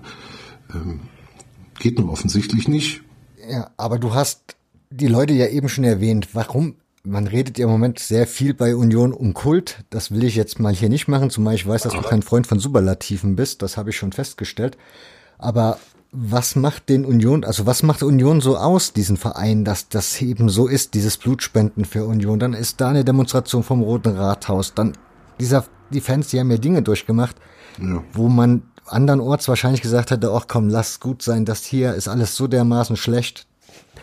Was, was, ja, was treibt den Unioner so an? Was macht den da so besonders in der Hinsicht? Das, das ist, ist, ist, glaube ich, auch so eine bestimmte Geselligkeit. Also das Beieinanderbleiben. Geselligkeit nicht im, im Sinne von, von, von Party machen, sondern äh, viele Leute sind halt sehr viel Zeit hintereinander hier. Also die, die verbinden ihre Jugend mit Union, viele sogar die Kindheit und, ähm, und, und das, glaube ich, prägt. Und, und so, so bleiben die Leute beieinander und blieben auch sehr viele natürlich nicht in, in der Größenordnung blieben. Wir hatten, glaube ich, in der vierten Liga, als wir abgestiegen waren, auch einen Zuschauerschnitt von um die 5000. Das ist nicht in der zweiten Liga zuvor, waren es vielleicht zweieinhalbtausend mehr oder so. Das nicht. Also da ist, da ist für viele Leute, glaube ich, Union auch eine Konstante im Leben irgendwo, nicht? Man verbindet Jugend damit, man ist älter geworden, es ist sympathisch hier. Das kommt einfach noch dazu. Es gibt hier, es ist eben, das meinte ich vorhin mit den Brüchen, es ist hier nichts passiert, äh, nichts Wesentliches, was Leute abschreckt von heute auf morgen. Ähm, und äh, nicht zuletzt natürlich auch der sportliche Erfolg, den wir jetzt seit 15 Jahren etwa auch wieder haben. Nach dem Abstieg in die Oberliga ging es ja erstmal permanent, nicht im Sauseschritt, aber permanent wieder nach oben, dann in die dritte Liga zehn Jahre äh, zweite Liga sind auch ein sehr großer Erfolg. Und da kommt man natürlich gerne ja letztlich auch, das ist ja nichts Schlechtes und das sage ich nicht mit Verachtung, auch um irgendwo am Erfolg teilzuhaben. Das möchte man ja. Ich möchte es auch. Ich bleibe nicht zu Hause, wenn wir morgen verlieren. Aber eigentlich freut es mich, dass wir hier auch Erfolg haben. Ich wollte gerade sagen, ich habe von dir ein Zitat gelesen, dass das, dass Ergebnisse für dich jetzt nicht so wichtig waren, zu also weiterhin zur Union zu gehen. Also die haben ja damals, glaube ich, verloren, wie du das erste Mal da warst. Und du bist ja trotzdem weiterhin hingegangen. Und Union war ja auch zu DDR-Zeiten jetzt nicht unbedingt der Erfolgsverein. Von daher, ich hatte es ja trotzdem weiter dahin getrieben. Du hast eben erzählt, dass du in einem Fanclub warst. Jetzt würde mich interessieren, weil ich in einem älteren Buch gelesen habe, in der DDR war mit Fanclub. Das war eher so eine Geschichte, die nicht so gerne gesehen war. Konntet ihr das als offiziellen Fanclub führen oder war das einfach nur so ein Ding unter Freunden, was man gar nicht so, was jetzt nicht wirklich so der klassische Fanclub war? Ja. Ja, beides. Wir hätten es offiziell führen können, haben wir aber nicht. Also es gab schon, weiß ich nicht, Fanclubs gibt es hier 75, äh, so bildeten sich einfach Gruppen von Leuten, die in einem Viertel wohnten oder die in derselben Kneipe verkehrten und die waren dann irgendwann mal Fanclub sowieso und so. Und VSG Wuhlheide 79, die haben sich dann 79 gegründet und wir haben den BSV, also Berliner Sportverein, Goldener Löwe, oh Gott, weiß ich auch nicht, 81 oder so, da waren wir dann alt genug, um in die Kneipe zu gehen und der Goldene Löwe war entsprechend die Kneipe und so hießen wir. Und unsere Strukturen war einfach die, äh, unsere Struktur war die, dass wir uns da an bestimmten Tagen zu der und der Zeit trafen und dann eben hier zum Fußball gefahren sind. Wir hatten, glaube ich, kein Präsidium und vielleicht so eine Art Mitgliedsbeitrag von einer Mark pro Monat, das weiß ich auch nicht mehr. Äh, parallel äh, ist, ist diese ganze, wenn man so will, Fanclub-Bewegung natürlich auch beim Club wahrgenommen worden. Und damit äh, wollte man die Leute auch erreichen, indem man gesagt hat, okay, registriert euch hier offiziell und ähm, dann habt ihr vielleicht die und die Vorteile, wobei Vorteile in dem Moment dann sicherlich war, es gab so Veranstaltungen, äh, Foren mit dem Trainer oder mit Spielern, da wird man dann eingeladen oder so. Das haben viele gemacht und viele eben auch nicht. Und insofern sind wir nie, auch heute nicht, Goldenen Löwen äh, offizieller Fanclub gewesen und wir haben auch keine Fahne, wo, wo das drauf steht, das hatten wir nie. An, andere haben das und auch heute natürlich kann man offizieller äh, Fanclub sein, dann ist man auch bestimmten Regularien unterworfen. Es gibt eine Satzung, die kenne ich gar nicht so genau. Aber diese Fanclubs haben dann eben auch, und das ist eben bei uns so, die haben dann, wenn man so will, auch ein Mitspracherecht äh, weil die Fanclubs eingeladen werden zu Treffen. Und da treffen sie halt nicht nur sich untereinander, sondern eben auch Präsidiumsmitglieder. Und da können aktuelle Dinge besprochen werden. Also da tauscht man sich auf einer auf, auf Augenhöhe aus. Ist das für dich eigentlich in deiner Arbeit auch ein Thema? Also in deiner Arbeit als Vereinsarchivar, dass die Fanszene oder die Fankultur rund um Union Berlin? Ja, insofern als dass wir, wenn, wenn ich sage, Archiv aufbauen oder vielleicht sogar eine Museumssammlung vorbereiten, dann spielt natürlich nicht nur äh, eine Rolle irgendwie der Pokal oder die Trikots oder irgendwelche Medaillen der Spieler, dann ist eigentlich für mich in der Betrachtung gleichberechtigt das Stadion, die Entwicklung des Stadions und dann sind es natürlich eben auch, wenn man so will, die Fankultur ist ein ziemlich ausgeleiertes, aber trotzdem ja auch treffendes Wort, dann ist es natürlich auch die Fankultur. Und insofern werden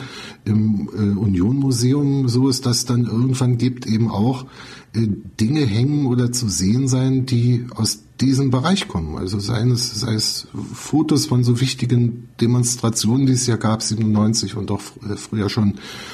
Da sind das dann die Fotos, an anderen Stellen sind es andere Erinnerungsstücke und das, das ist schon wesentlich natürlich. Und abgesehen davon machen wir es ja auch für die Fans. Also wenn es hier mal ein Museum geben wird und ähm, letztlich mache ich ja auch meine Arbeit für die Leute. Ich bin ja nicht der Zuarbeiter des Präsidenten oder nur des Präsidenten oder der Abteilung Kommunikation und Öffentlichkeitsarbeit, wenn die mal äh, wissen wollen, wer wann Geburtstag hatte oder wann wir irgendeinen Pokal gewonnen haben, sondern wir machen das natürlich schon auch für die Leute und ein Museum natürlich ebenso. Das ist nicht Selbstbefriedigung von mir und, und äh, Glückseligkeit des Präsidenten, wenn er es dann vielleicht irgendwann mal eröffnet, sondern natürlich sollen da die Leute hinkommen und sich dann auch einbringen. Und einbringen heißt, dass hier gerade neulich in der vergangenen Woche vom Fanclub äh, Wildauer Kickers, die es auch schon Ewigkeiten gibt, äh, mir jemand einen Schuh vorbeibrachte, einen irgendwie im ersten Moment einfachen Schuh und dann stellte sich aber heraus, den hat Sebastian Polter, unser Torjäger der vergangenen Saison oder einer der Torjäger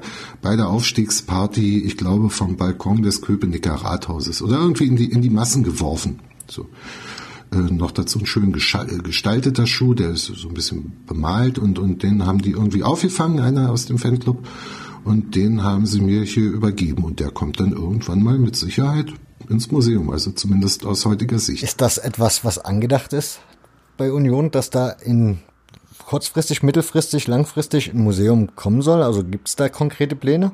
Ja, na, konkret sind die Pläne auch, aber das ist jetzt kein Thema für dieses Gespräch, weil so ein, so ein Arbeitsstand natürlich nicht öffentlich wird. Aber gerade heute, rein zufällig heute, äh, ist, ist das wieder in der Berliner Zeitung erwähnt worden, das Museum, im Zusammenhang mit dem Trikot. Das unsere erste rote Karte bekamen wir beim Spiel in Augsburg ähm, der Kevin Schlotterbeck, wenn ich mich, ja, Kevin Schlotterbeck hat die bekommen und der hat sich vor Wut erstmal das Trikot zerrissen und dann hatte ich das Glück und die Unterstützung. Des Trikot liegt jetzt hier bei mir ordentlich verwahrt und der Schiedsrichter hat mir dann, nachdem ich ihn gebeten habe, auch noch diese rote Karte geschickt, die Originale so dass wir also, das ist vielleicht nicht das schönste Kapitel unserer ersten Bundesliga-Saison, aber gehört natürlich auch dazu, so dass wir also auch die Dokumente zu diesem oder die Objekte zu diesem Ereignis äh, dann tatsächlich hier haben. Und wir werden äh, die ganz sicherlich ausstellen, weil warum sollen wir uns da klar, ist so eine rote Karte immer was Blödes. Ähm, aber es, es soll ja auch das Trikot von Sebastian Andersson, der das erste Tor geschossen hat, auch mit dazukommen. Das, das sind so die Objekte, die dann da sind, nicht? Und da müssen wir noch sammeln. Und das mittelfristig, denke ich, ist schon ein Wort für so ein Museum. Kurzfristig sicherlich nicht. Ich glaube, ich sagte schon, dass uns vieles eben einfach auch noch fehlt. Ähm, und dass wir viel auch noch selber produzieren müssen, ist auch richtig. Wir produzieren ja Sachen, also einfach Zeitzeugen, Statements, Aufzeichnungen mit der Kamera, äh, die dann dort mal ein Objekt erklären. Also die Goldmedaille vom Pokalsieg 68, da wird es dann einen kleinen Filmschnipsel geben, den kann man dann am Monitor oder wie auch immer antatschen und dann erzählt in dem Moment vielleicht Hartmut Felsch, der mitgespielt hat und dessen Medaille das ist, äh, ja, seine Sicht auf das Spiel damals, irgend, irgendwas zum Thema Pokal. Und das kann man ja mit vielen Objekten tun und es wird einfach auch notwendig, weil manches nur als Flachware vorhanden ist. Das heißt, manches, äh, da, da, haben wir auch gar nichts weiter gewonnen und das ist uns dann wichtig.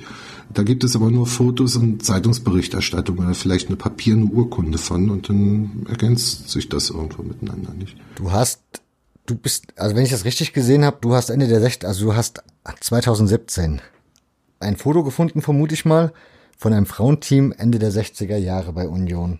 Ja. War das für dich ja. eine komplett neue Story, als du dieses Foto gefunden hast? Oder Nein, hast du das schon geahnt? Nee, das habe ich nicht geahnt, das habe ich gewusst, weil diese Frauenmannschaft, äh, die jetzt auch ihr Jubiläum hat, gerade heute habe ich mich mit Frau Landsberger mit der einen Spielerin getroffen heute Vormittag und wir haben allerhand besprochen. Die, diese Frauenmannschaft, diese Freizeitmannschaft ist schon mal in Clubzeitschriften erwähnt, 69 und 70. Kurz, aber einmal auch mit einem Foto einer Spielerin und ähm, die Spielerin war damals nicht auffindbar. So, die war auch 16 Jahre alt und die wird unter Umständen geheiratet haben, gar nicht mehr der Name und so. Das führte irgendwann mal nicht so richtig weiter und war dann auch nicht notwendig, das richtig intensiv zu betreiben. Und dann äh, trage ich aber hier schon auch immer noch Fotos zusammen und bekomme eben auch welche. Und dann war mal ein, ein ordentlich beschriftetes dabei, beziehungsweise mehrere, fünf oder sowas. Und da standen dann die Namen der Abgebildeten drauf und die hießen Gott sei Dank nicht Sabine Müller und, und äh, Anita Meyer, sondern äh, Renate Kreglau und, und Sabine Landsberger. Und damit hatte ich sie relativ schnell gefunden und dann haben die Damen untereinander auch Kontakt, so dass ein paar Wochen später, ich übertreibe, ein paar Monate später, nach dem Erstkontakt, äh, sie zu sieben oder zu acht hier im Stadion waren und sich das Stadion angeguckt haben. Und wir seither ein gutes Verhältnis zueinander haben, also immer Kontakt haben. Und auch hätten, wenn jetzt nicht das Jubiläum anstehen würde, das dann natürlich auch begehen. Das ist einfach Glück dann, äh, die Fotos zu bekommen, die keiner kennt, äh, die eigentlich auch nicht veröffentlicht waren äh, und die dann noch ordentlich beschriftet vorzufinden und daraus was entwickeln zu können, auch zu gegnerischen Mannschaften und so weiter, das, das ist dann. Aber das ist auch irgendwo mein Alltag, ne? da muss man gucken und die dann finden auch. Und das würde mich ja interessieren. Wie sieht das so bei dir aus? Also es gibt ja so viele Themen bei einem Fußballclub, vor allen Dingen bei einem, der so alt ist. Ich habe gesehen, es gibt ein Foto vom FDG, also von diesem FDGB, FDGB-Pokal und ehemaligen Spielern, wo ihr nach Leipzig gefahren seid zu diesem Pokal. Wie gesagt, dieses Frauenteam, dann hast du jetzt schon einige Anekdoten erzählt. Wie gehst du davor? Hast du eine chronologische Liste? Also hast du eine Liste, die du abarbeitest und sagst dir, so 1906 fange ich an und jetzt gucke ich mal, wie weit ich komme und dann ploppen neue Themen auf und die kommen dann wieder auf eine weitere Liste oder gibt es irgendwie Prioritäten? Wie machst du das? Na, ich überlege gerade. Also es ging, ich habe, als ich anfing, habe ich immer überlegt, ja, wo fängt man an? Das war ja vorhin auch schon mal die Frage, was ich da gemacht habe ähm, fange ich jetzt an, im Jahr 1906 mich irgendwie zu beschäftigen. Hier, ich hatte ja damals noch nicht mal ein eigenes Büro hier so richtig, sondern erstmal nur einen Raum mit einem Tisch. Und dann waren aber ganz andere Sachen wichtig, weil irgendwo im Keller Leute Berge von Pokalen oder Mengen von Pokalen hatte, musste ich die erstmal sortieren und so, so dass so, so ein Anfang, also so eine reine Chronologie nicht, nicht notwendig erschien, auch mir heute nicht notwendig erscheint unbedingt. Und ähm, dazu kommt, dass es ja auch immer anlassgebunden was ist. So.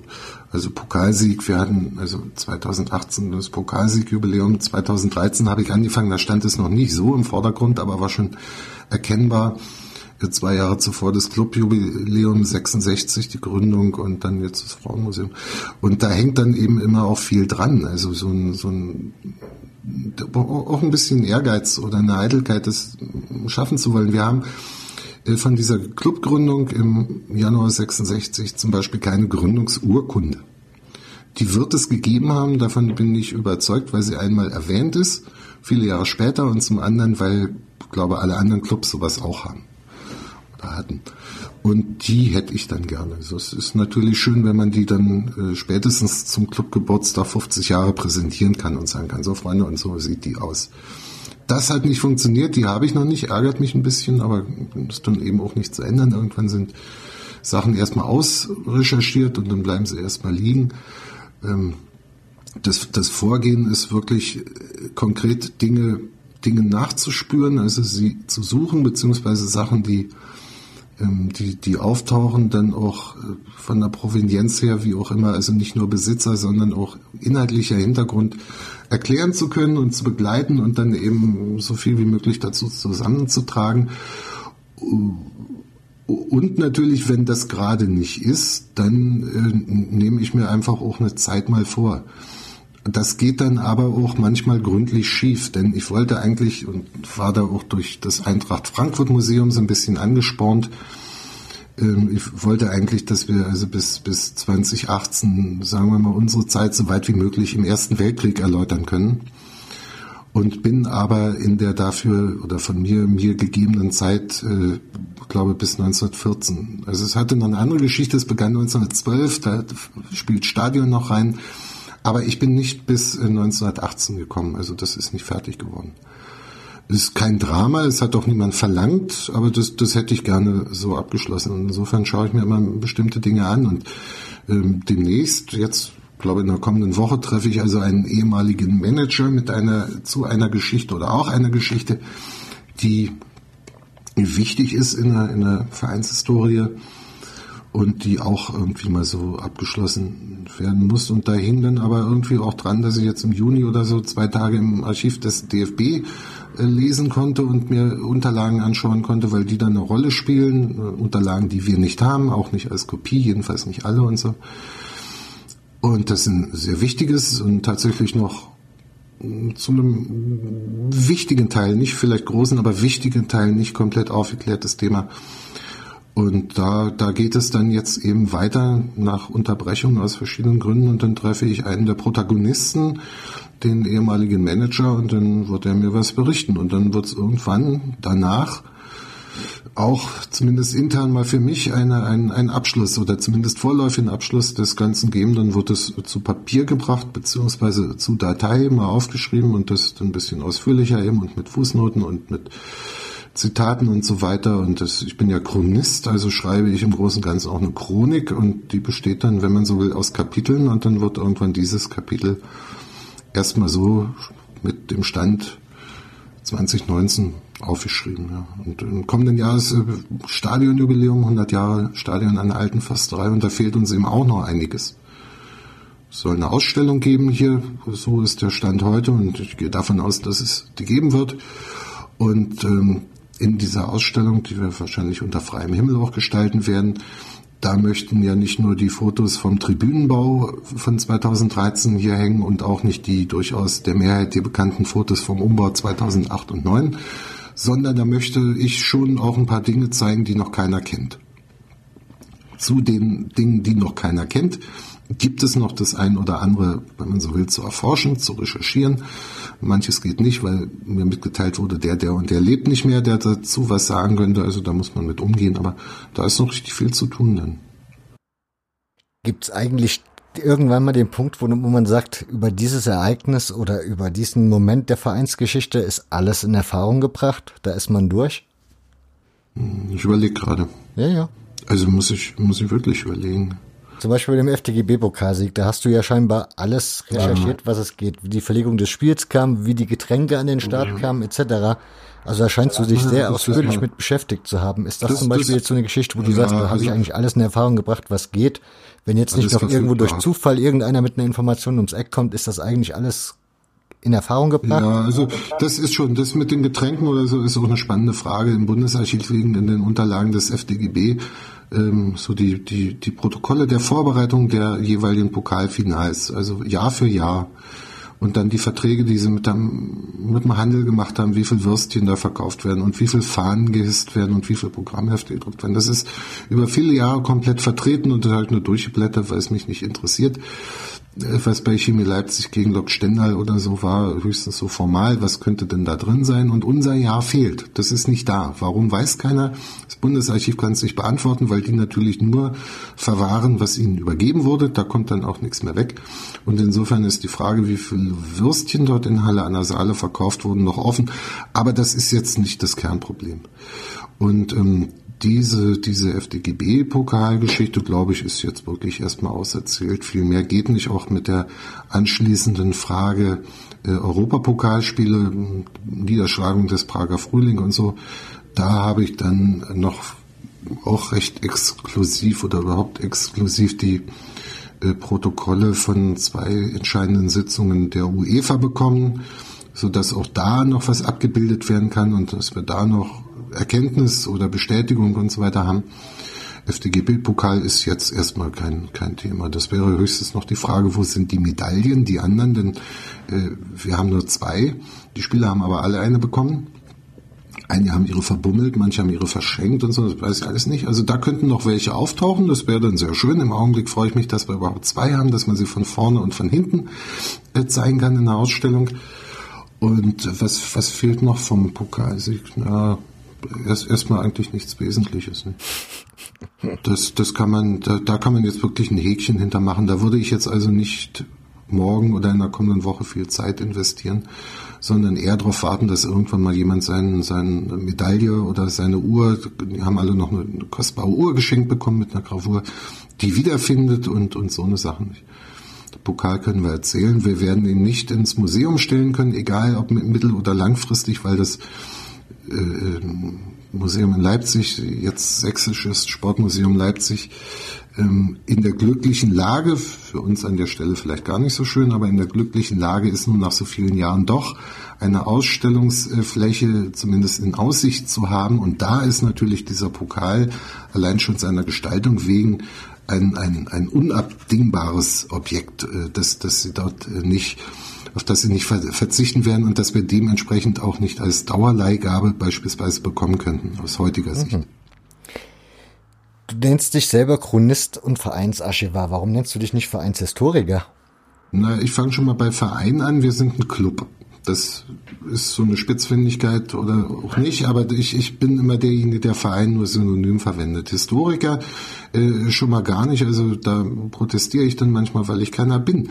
Historiker, das erreicht dann eine äh, ja, akademische Ebene. Und ich bin kein Historiker. Ich kenne welche. Die sind es und die können sich so nennen. Ich bin von der Ausbildung her, was das jetzt betrifft, Journalist. Ich gehe also journalistisch recherchierend daran und ähm, dass, dass Historiker und auch Journalisten unter Umständen nur auf dieselben Quellen zurückgreifen können, äh, macht es mir nicht einfacher, mich Historiker zu nennen. Und das, das muss ich auch nicht. Das Wort äh, Chronist ist, glaube ich, vorgegeben worden auch. Also das hat wirklich der Präsident damals bei unserem Gespräch ähm, in, in die Runde geworfen. Das habe ich mir nicht ausgesucht. Und naja, Archivar mag ich auch nicht so. Erstens klingt das so ein bisschen hm, für Leute, die ein konservatives Verständnis davon haben, als würde ich hier so mit so einem Puschel immer die irgendwas abwischen, äh, Staub wischen. Und zum anderen sind Archivare heutzutage hoch, hochkompetente, lang ausgebildete Wissenschaftler, also Archivwissenschaftler, Museumswissenschaftler und so weiter und eben nicht irgendein Mitarbeiter, wie es vielleicht vor 20 Jahren noch war, irgendein Mitarbeiter, der für den Außendienst nicht mehr einsetzbar war, den sie dann irgendwo in den Keller gesetzt haben und der dann da die Akten sortiert. Also da, da, da bin ich fachlich dann auch ein bisschen entfernt von. Hab da Beratung, was solche Dinge betrifft, natürlich, ähm, das ist notwendig, ähm, ähm dann Kompetenz auch, auch einzufangen, aber es trifft es nicht und, und Chronist ist da eigentlich das, das richtige Wort an der Stelle, fühle ich mich wohl mit. Eine letzte Frage habe ich noch. Beim ich war letzten Sommer in Lissabon und habe mir da das Vereinsmuseum oh. von Benfica, von Benfica Lissabon angeschaut. Und das ist ja ein bisschen mehr wie ein Museum, denn die haben ja eine ganze Abteilung, die sich nur darum kümmert, irgendwie alte Bestände wieder aufzup aufzupolieren. Da werden irgendwelche Sachen restauriert. Also die sind da richtig, die haben eine ganze Abteilung für sowas. Wäre das so ein Herzenswunsch Wunsch für dich auch für den ersten FC Union, dass ihr da irgendwie mehr Manpower, vielleicht auch eben so Fachmänner habt, die die alte Unterlagen, alte Fotos nochmal wieder ein bisschen restaurieren, ein bisschen schick machen können? Naja, das machen wir. Also wir haben alte Fotos, die, die restauriert werden müssen. Äh, das ist recht teuer, so dass ich das nur im Falle der, der Notwendigkeit äh, in Auftrag gebe, aber das haben wir schon gemacht. Zu Benfica, jetzt muss ich mal überlegen, sind das die grün-weißen oder die roten?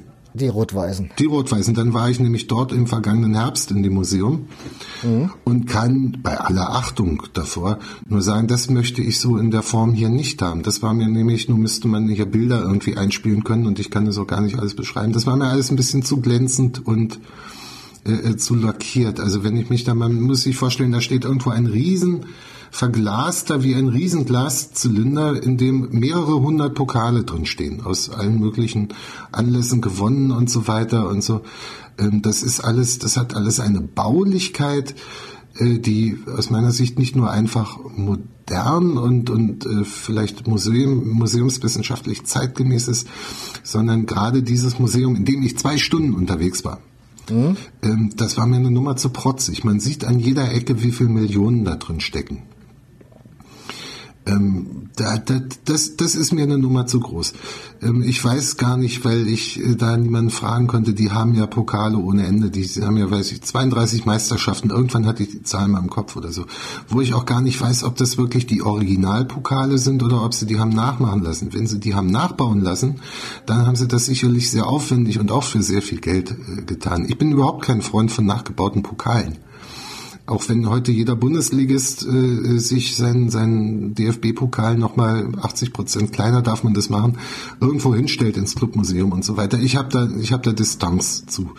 Diesem Museum sieht man an, dass da Experten sind und nicht nur ein paar Sammler irgendwie was zusammengetragen haben, aber dem sieht man, und das ist ja ein kompletter Neubau, das Gebäude, neben dem Stadion, nicht? Da ist ja nicht mal wie bei uns dann vielleicht ein altes Forsthaus umgewidmet, ausgebaut und, und einer sinnvollen Verwendung zugeführt, sondern komplett neu gebaut worden.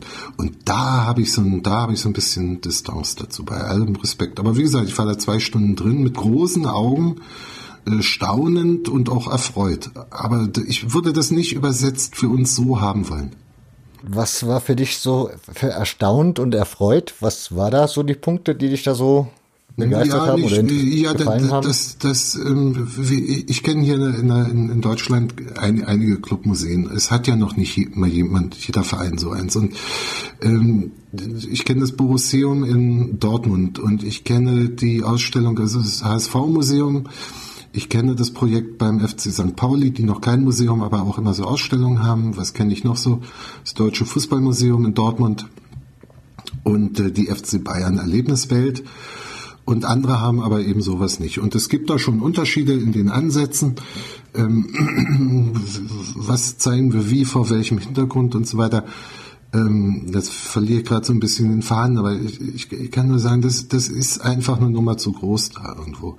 Äh, mir ist die Bedeutung und irgendwo sogar die politische Bedeutung beider Vereine in Lissabon schon bewusst. Und natürlich äh, zeigt man, wenn man 32 Pokale hat, dann zeigt man das gerne vor und sagt nicht, nein, wir zeigen nur einen, die anderen denkt euch mal oder wir sind so, wir, wir sind so bescheiden oder so.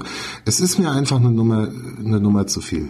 Das es ist, wie gesagt, mit, mit großem Respekt vor den Kollegen dort auch und äh, auch, auch vor, vor dem Material, das sie da haben, wenn sie natürlich auch Glück haben, dass dort eben nicht der Krieg äh, viel zerstört hat und nicht politische Umgestaltungen haben, äh, Dinge ins, ins Abseits geschickt. So, das spielt ja auch immer noch eine Rolle. Man muss ja erstmal was haben, das man zeigt und dann kann man auch für 20 Millionen ein neues Gebäude bauen und so. Also ich, ich müsste mich noch anfreunden damit. Ich habe dann äh, nur das Benfica, das andere Stadion von den Grün-Weißen, mir fällt der Name gerade nicht ein. Ähm, Sporting, natürlich Sporting. Sporting. Ja. Äh, äh, da, da, da war ich dann nicht mehr drin. Ähm, aber das hatte auch Zeitgründe. Wir waren nur eine Woche in Lissabon und da wollte ich dann auch nicht so viel mit Fußball verbringen. Also wir haben da andere Ziele in der Stadt gehabt. Das ist eine andere Geschichte. wir werden sicherlich hier ein Museum haben, auf das wir stolz sein können. Und das wird anders aussehen als das von Benfica Lissabon. Und das wird sich sehen lassen können. Das ist der Plan. Aber was soll ich auch anderes sagen? Ich kann ja nicht heute sagen, naja, wir werden ein Museum haben, das ist nur halb voll, da steht nur Gerümpel drin. Und, und, und zu erkennen ist es auch nicht, weil wir mit Sicherheit an der Beleuchtung sparen. Also das, das wäre ja. Nein, es ist ja schön, wenn ein, wenn ein Verein seine Unverkennbarkeit dann auch im Museum irgendwie präsentiert und da ein bisschen anders bleibt wie andere Vereine. Von daher wird, wird zur Union, glaube ich, auch nicht so gut passen, wenn das so protzig wäre. Ja, also man muss es sich im Internet angucken. Ich meine, sie zeigen nicht viel. Natürlich wirbt die Internetseite zum Besuch des Museums und zeigt darum nicht seine Inhalte, aber die Fotos äh, äh, erzählen dann doch immer immer noch genug, also vom vom Volumen des Ganzen und von der von der Wirkmächtigkeit, von der Ausstrahlung, die das alles hat. Alles sehr schön gemacht, aber eben nicht so richtig nicht so richtig meins. Ich habe übrigens mir auch ein paar Sachen abgeguckt dort im Hinterkopf. Ähm, also ich gehe ja dann auch immer hin und, und, und, und, und gucke mir was ab oder lass mich inspirieren oder wie immer man das sagen möchte, um einfach auch, auch zu sehen, wie machen das andere, kann man, will man das übersetzen für uns und so oder auch einfach, um es vielleicht auszuschließen. Ne? Na, ich fand den Zeitstrahl eigentlich ganz nett, den man dann so hatte, wenn man den Gang hochgegangen ist. Ja. Also die, das, der war ja so wie den Zeitstrahl aufgebaut mit den besonderen Ereignissen der Weltgeschichte und dann eben der Benfica-Geschichte zu dem Zeitpunkt. Ja. Und was mir noch sehr gut gefallen hat, war der Film am Schluss, den man sich da angucken konnte in diesem Kino ist ein bisschen übertrieben gesagt, genau oben. Ja. Da gab es ja dann so einen Film, der so die Vereinsgeschichte einmal und die Stadiengeschichte einmal abgearbeitet hat. Ja, ich glaube, als ich da war, ging es in dem Film oder zumindest in der Sonderausstellung oben ging es gerade um die Stadionmagazine, Programmhefte, Zeitung, Clubzeitung oder so, wenn ich das ah, richtig okay. in Erinnerung. Da oben war ich aber nur kurz, aber dieser dieser Weg, der da so, so drei geneigte Ebenen sich nach oben, das das war schon interessant, weil ich den Ansatz äh, interessant finde, also nicht nur von statistischem Ereignis zu statistischem Ereignis zu, hopfen, äh, zu, zu hopsen, sondern wirklich auch die Strukturen zu erläutern, was, was passierte, passierte parallel und Union eben auch im inzwischen fünften, wenn man das so knapp zusammenrechnen will, fünften gesellschaftlichen äh, System wirtschaftlichen System auch kann man eben auch nicht nur einfach von Pokal zu Pokal und dann noch den Kader der Mannschaft runterschreiben, die ihn gewonnen hat, äh, erklären, sondern da müssen auch Strukturen sein. Und dann ist da eben, das muss ich mich mal erinnern, aber da ist natürlich der Erste Weltkrieg, ähm, Portugal oder portugiesische Soldaten waren ja auch äh, beteiligt und entsprechend auch Vereinsmitglieder von Benfica, der ist dann da eben abgebildet, ohne dass da jetzt unmittelbar daneben steht, was in der Zeit gewonnen wurde oder nicht. Ne? Die haben ja dann ganzen Schützengraben nachgebaut und, und an anderen Stellen war, glaube ich, auch die Mondlandung irgendwo, also mhm. international auch wichtige Ereignisse. Auch der Mauerfall tauchte, glaube ich, irgendwo auf. Aber ich will nichts Falsches sagen. Das ist jetzt ziemlich genau ein Jahr her, dass ich da war. Und, und ich habe nicht alles Detail, jedes Detail im Kopf. Aber dieser Ansatz, also dieses ja strukturbasiert, ähm, also nicht für sich alleine gestellt zu erzählen, den finde ich dann wieder sehr richtig und sehr schön. Und da, den hatte ich auch vorher schon. Und das hat mich dann natürlich dann da auch bestätigt. In, in Lissabon. Womit wir dann wieder am Anfang wären und bei deinem Zitat mich interessiert Zeitgeschichte und die Verknüpfung mit Sportgeschichte. Es ist eben ein, ein großes Thema und klar, Sportgeschichte ist nie ähm, und Fußballgeschichte erst recht ist nie äh, separat zu betrachten und, und äh, es gibt ja wirklich es gibt wirklich äh, Zeiten, die förmlich, also wenn wir 29, 1929 bis 1949 nehmen, die ja dann auch sehr äh, politisch geschwängert sind, die Nazi-Zeit und so nicht, wo, wo, wo es fahrlässig und falsch wäre, wenn man einfach nur sagt, na ja, Äh, da sind wir Dritter, Vierter, Fünfter gewesen. Also da, da müssen wir uns schon noch viele, viele Sachen angucken. Und ebenso, was, was die DDR-Zeit betrifft, über all die Jahre, die 50er unterscheiden sich von den 80ern eben auch. Und das lässt sich eben auch bei Union oder den Vorgängerclubs äh, äh, nachweisen. Und das müssen wir dann erklären irgendwo, nicht? Das, das ist ja schön. Pokale nebeneinander stellen und, und, und Wimpel nebeneinander hängen oder so, äh, will ich nicht. Also dafür braucht man mich nicht. So, das, kann jemand anders machen. Jetzt hast du mir den Ball sozusagen aufgelegt. Jetzt habe ich die Frage, ähm, weil es halt immer wieder im Fußball auch in den letzten Jahren, Jahrzehnten immer noch mal dann irgendwie aufkam, so die Stasi-Vergangenheit einiger Spieler, Funktionäre etc. pp. Ist das so ein Thema, was du bei Union auch mit dir im Besonderen anschaust? Also jetzt gar nicht auf eine Person bezogen, sondern so generell dieses Thema für dich versuchst aufzuarbeiten in Sachen des, für, für den Verein? Nein. Nein. Also dafür, es, es, es gibt keinen Grund hier so, ein, Einrichtungen und so starten immer mal Projekte und arbeiten etwas auf und so und dann wird irgendwie ein Ereignis oder eine Ära betrachtet. Also ich habe hier nicht, bisher habe ich es nicht getan und das wird auch voraussichtlich künftig nicht passieren, dass ich sage, so Leute, ab Montag kommender Woche oder ab, ab Anfang Dezember lasst mich mal in Ruhe. Ich kümmere mich jetzt nur noch um die Staatssicherheit und um die Beziehung des ersten FC Union Berlin oder so. Das spielt immer mal wieder mit rein und selbstverständlich ist es ein Betrachtungsgegenstand. Also ich gehe bei äh, in der Jahnbehörde förmlich ein und aus. Nicht täglich und nicht mal wöchentlich, aber doch immer wieder. Ähm, na, natürlich haben wir dort auch einen Rechercheauftrag zu laufen und das hat auch immer Hintergründe und manchmal kommt ganz Allgemeines nur an, ohne dass ich da jetzt unbedingt nachfrage, aber äh, das, das, das ist ein Thema. Äh, wir sind in der, glaube ich, glücklichen Lage. Es gibt ja immer so die Beispiele, die ich jetzt gar nicht nochmal vorholen will, bestimmte prominente Trainer, auch äh, prominente Spieler oder ehemalige Spieler in der DDR. Wir sind eigentlich, wie ich meine, in einer glücklichen, komfortablen auf jeden Fall Lage, dass wir keinen wirklich einen Stasi-Fall hier haben. Insofern von jemand, der also nach 1990 sich gemeldet hat und gesagt hat, so, und weil ich nicht in der Partei war und dies und das und jenes gesagt habe, hat der und der und der mich angeschissen und das steht in meinen Akten drin und der war's und der muss jetzt und so, dass das so skandalisiert wird. Ähm, das, das können, was heißt, das können wir verhindern? Äh, wir verhindern das nicht, aber das, das hat so nicht stattgefunden bisher und ich glaube, das wird auch so nicht stattfinden. Wir schauen uns das an. Ich weiß von vielen IM, die es hier gegeben hat, im Vorstand unter den Spielern. Es gibt aber keinen Grund, ähm, es gibt nicht mal Grund, ihnen irgendeine Verachtung äh, mit, mit Verachtung entgegenzutreten, weil die, an die ich gerade denke, ähm, tatsächlich in dieser Position oder zumindest auch mit dieser Position ein IM oder gesellschaftlicher Mitarbeiter gewesen sei, zu sein, äh, durchaus Gutes oder Dinge im Sinne des Clubs getan haben und nicht hier als Spitzel und Überwacher und Anscheißer und in den Knastbringer aufgetreten sind. Das muss man schon mal dazu sagen. Und ähm, ansonsten steht immer alles in irgendeiner Be Beziehung zueinander. Und dass äh, unsere Sportler, unsere Spieler äh, beispielsweise in den 80er Jahren, 86, äh, nicht nur überwacht, sondern auch nochmal speziell abgeklopft wurden, hatte eben damit zu tun, dass wir 86 international gespielt haben. Im internationalen Fußballcup, in Lüttich, in Lausanne und in Uerdingen und äh, wir waren Leistungs- oder unsere Spieler waren Leistungssportler. Sie spielten in der Elite-Liga des Landes. Und natürlich war äh, auf alle Sportler, nicht nur die Fußballer, immer auch der Blick der Staatssicherheit gerichtet, hauen die ab.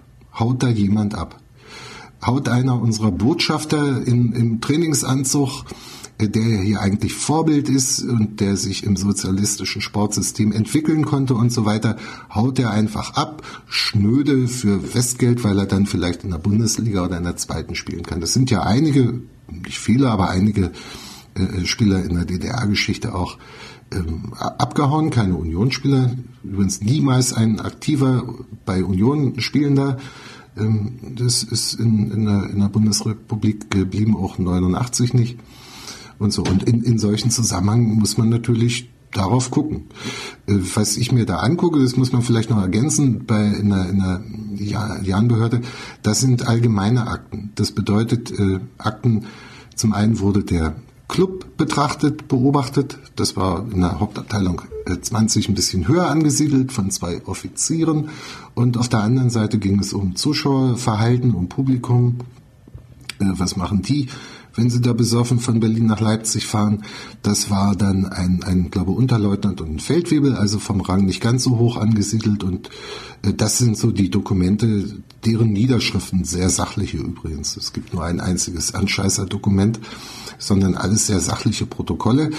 Äh, was ich nicht kenne, beziehungsweise nur von zwei Spielern kenne, sind wirklich die, ja, die persönlichen Akten. Viele übrigens haben mir erzählt, sie haben nie Akten, Akteneinsicht, äh, was ja seit 92, glaube ich, geht, beantragt und haben, kennen ihre Akten nicht und wollen es nicht wissen und haben das Gefühl, dass da sowieso nichts Besonderes drin steht und so weiter und so weiter. Äh, aber ich, ich beantrage eben nicht äh, Akten hier von Spielern, um zu überprüfen, ob XY bei der Stasi war oder so. Nicht? Das machen wir nicht. Also da, da, dafür gibt es einfach keinen Grund. Sollte es den mal geben, sollte sich das ergeben, sollte es notwendig werden, äh, steht es uns ja auch offen, das zu tun. Ich frage die, oder ich habe das in dem Zusammenhang halt gefragt, weil aktuell ist es ja zum Beispiel so, es gibt ja ziemlich viele Bücher, wo, oder es gibt viele Vereine, die auch mittlerweile Leute beauftragen, damit ihre NS-Vergangenheit aufzuarbeiten, also die des Vereins. Und ich frage mich halt, ob in der DDR oder bei den ehemaligen DDR-Vereinen dann irgendwann auch mal sich die Frage stellt, ob man eben diese Zeit aufarbeiten muss und ob dann dieses Stasi-Thema eben auch aufgearbeitet gehört. Das, in, in dem Zusammenhang habe ich die Frage halt gestellt, weil ja. wäre, glaube ich, mal irgendwann schon interessant, um auch als Mensch, der vielleicht nicht dabei war, der das nie erlebt hat, vielleicht auch mal einordnen zu können, was das dann so heißt oder eben auch nicht heißt. Also ich denke, Augenblick, äh, wenn, wenn wir ein Museum haben, wird das ja auch eine Rolle spielen. Mhm. Das ist dann nur wieder äh, am Ende die von mir erwähnte Flachware, also Papier. Mhm. In dem Falle Akten oder Aktenkopien. Originale kriegen wir natürlich nicht dafür in die Hand. Äh, die wiederum dann auch Bezüge zu bestimmten Spielen haben oder Ereignissen haben. Und dann können wir ja so eine Akte daneben hängen, da irgendwie ausstellen oder im Ausriss oder daraus zitieren. Das werden wir da machen, klar. Gut, aber ich, ich will nochmal sagen, ich sehe jetzt keinen, keinen, keinen Grund, ein Projekt anzuschieben, ähm, weder für mich alleine noch, noch in, in, in Zusammenarbeit mit Wissenschaftlern. Und da gibt es ja auch eine, die sich speziell mit diesem Thema oder mit Sport, Staatssicherheit und so weiter in der DDR beschäftigen mit den politischen Zusammenhängen. Das könnten wir machen. Äh, dafür, dafür gibt es aber augenblicklich keinen Anlass. Gut, also ich wollte das jetzt nur, das wie gesagt, das war jetzt nur mal so mein eigenes Gedankenspiel, dass ich mich halt, dass ich mir halt die Frage stelle, ob man halt nicht irgendwann auch das dann mal machen müsste. Also jetzt nicht konkret an dich gestellt, dass du das ja. machen sollst oder gemacht werden müsste unbedingt in Sachen Union, sondern das war grundsätzlich allgemein gehalten. Also das war nee, nee, wir haben, wir haben, ich, ich bin da auch froh drüber. Es sind ja interessante Themen, das ist gar nicht die Frage. Aber wir, wir haben auch keinen Grund jetzt in irgendwelchen Aktionismus zu verfallen ähm, nicht wegen irgendwelcher Jahrestage oder andersrum wegen irgendwelcher Jahrestage nicht und auch sonst nicht von irgendwie was getrieben. Und die ganze Frage, was 1929 bis 49 oder von mir aus 33 bis 45 war, das werden wir dann schon sehr konzentriert uns äh, vornehmen. Und da entwickeln wir Pläne.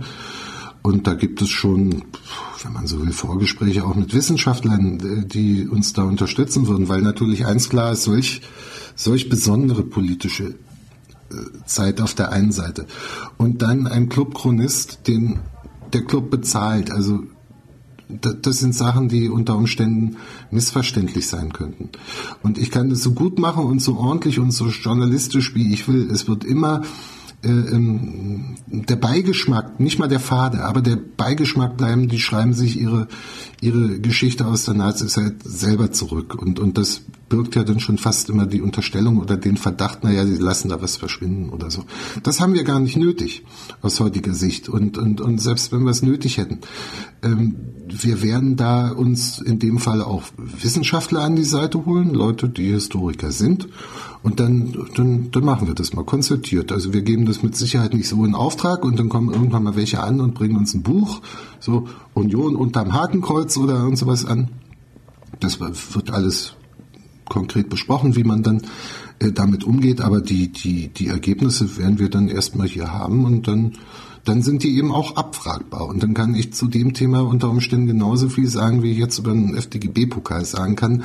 Ähm, denn augenblicklich kann ich zu der Zeit relativ wenig Auskunft geben. Zum einen, wie schon gesagt, haben wir wenig Dokumente aus dieser Zeit. Die wenigen Dokumente, die es überhaupt gibt, da gibt es ein paar wichtige, die im im Archiv des Vereinsregisters liegen und dann gibt es sicherlich noch andere Stellen, aber die, äh, äh der Großteil der Arbeit ist noch zu machen. Man muss wahrscheinlich jahrgangsweise also sich wirklich alle Ausgaben der Zeitschrift NS-Sport durchlesen und den völkischen Beobachter, den Sportteil aufschlagen und dann gibt es das Document Center, also die Unterlagen der NSDAP, die Personenunterlagen, einfach um bestimmten Leuten nachrecherchieren zu können. Nicht? Und dann ist die Frage Krieg, Wehrmacht und, und sowas alles. Also das ist ein, ist ein, ist ein Riesengebiet, ein interessantes, ein wichtiges und das, das werden wir mit Konzentration nicht überstürzt und ungetrieben angehen.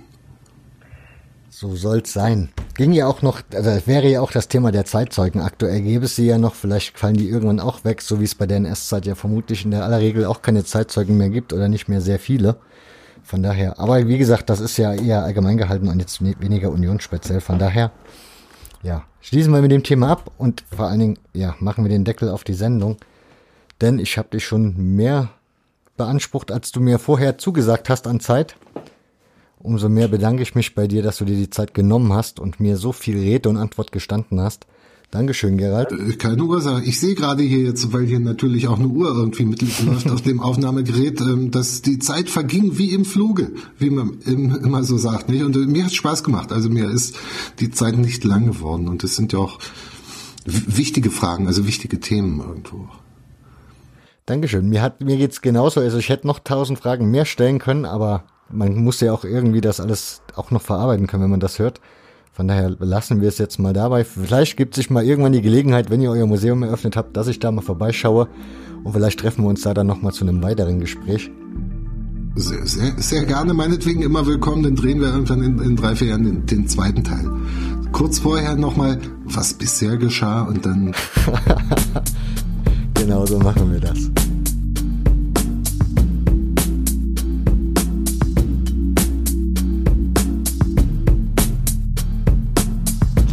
Das war sie schon fast, die 56. Folge. Aber ich habe es am Anfang erwähnt, es gibt noch eine Podcast-Empfehlung. Und dieses Mal, passend zum Thema, wäre das der und niemals vergessen Podcast über den ersten FC Union Berlin. Denn da gibt es auch zum Beispiel das Thema Klaus Korn, das wir im Podcast ja jetzt drin hatten, nochmal ein bisschen ausführlicher beleuchtet und viele, viele andere Themen rund um Union Berlin. Sehr, sehr spannend gestaltet, sehr, sehr spannend gemacht. Ja, das wäre die Empfehlung dieser Ausgabe. Den Link findet ihr in den Show Notes, wie noch ein paar andere Links dazu. Und das war's jetzt endgültig mit Folge 56. Ich bin durch. Gehe jetzt in mein Bett und wünsche euch einen guten Tag, Mittag, Abend, Nacht, auch immer ihr diesen Podcast gehört habt. Bis zum nächsten Mal in zwei Wochen. Dann geht's übrigens um die Fanszene in Indonesien. Bis dahin, eine gute Zeit. Ciao.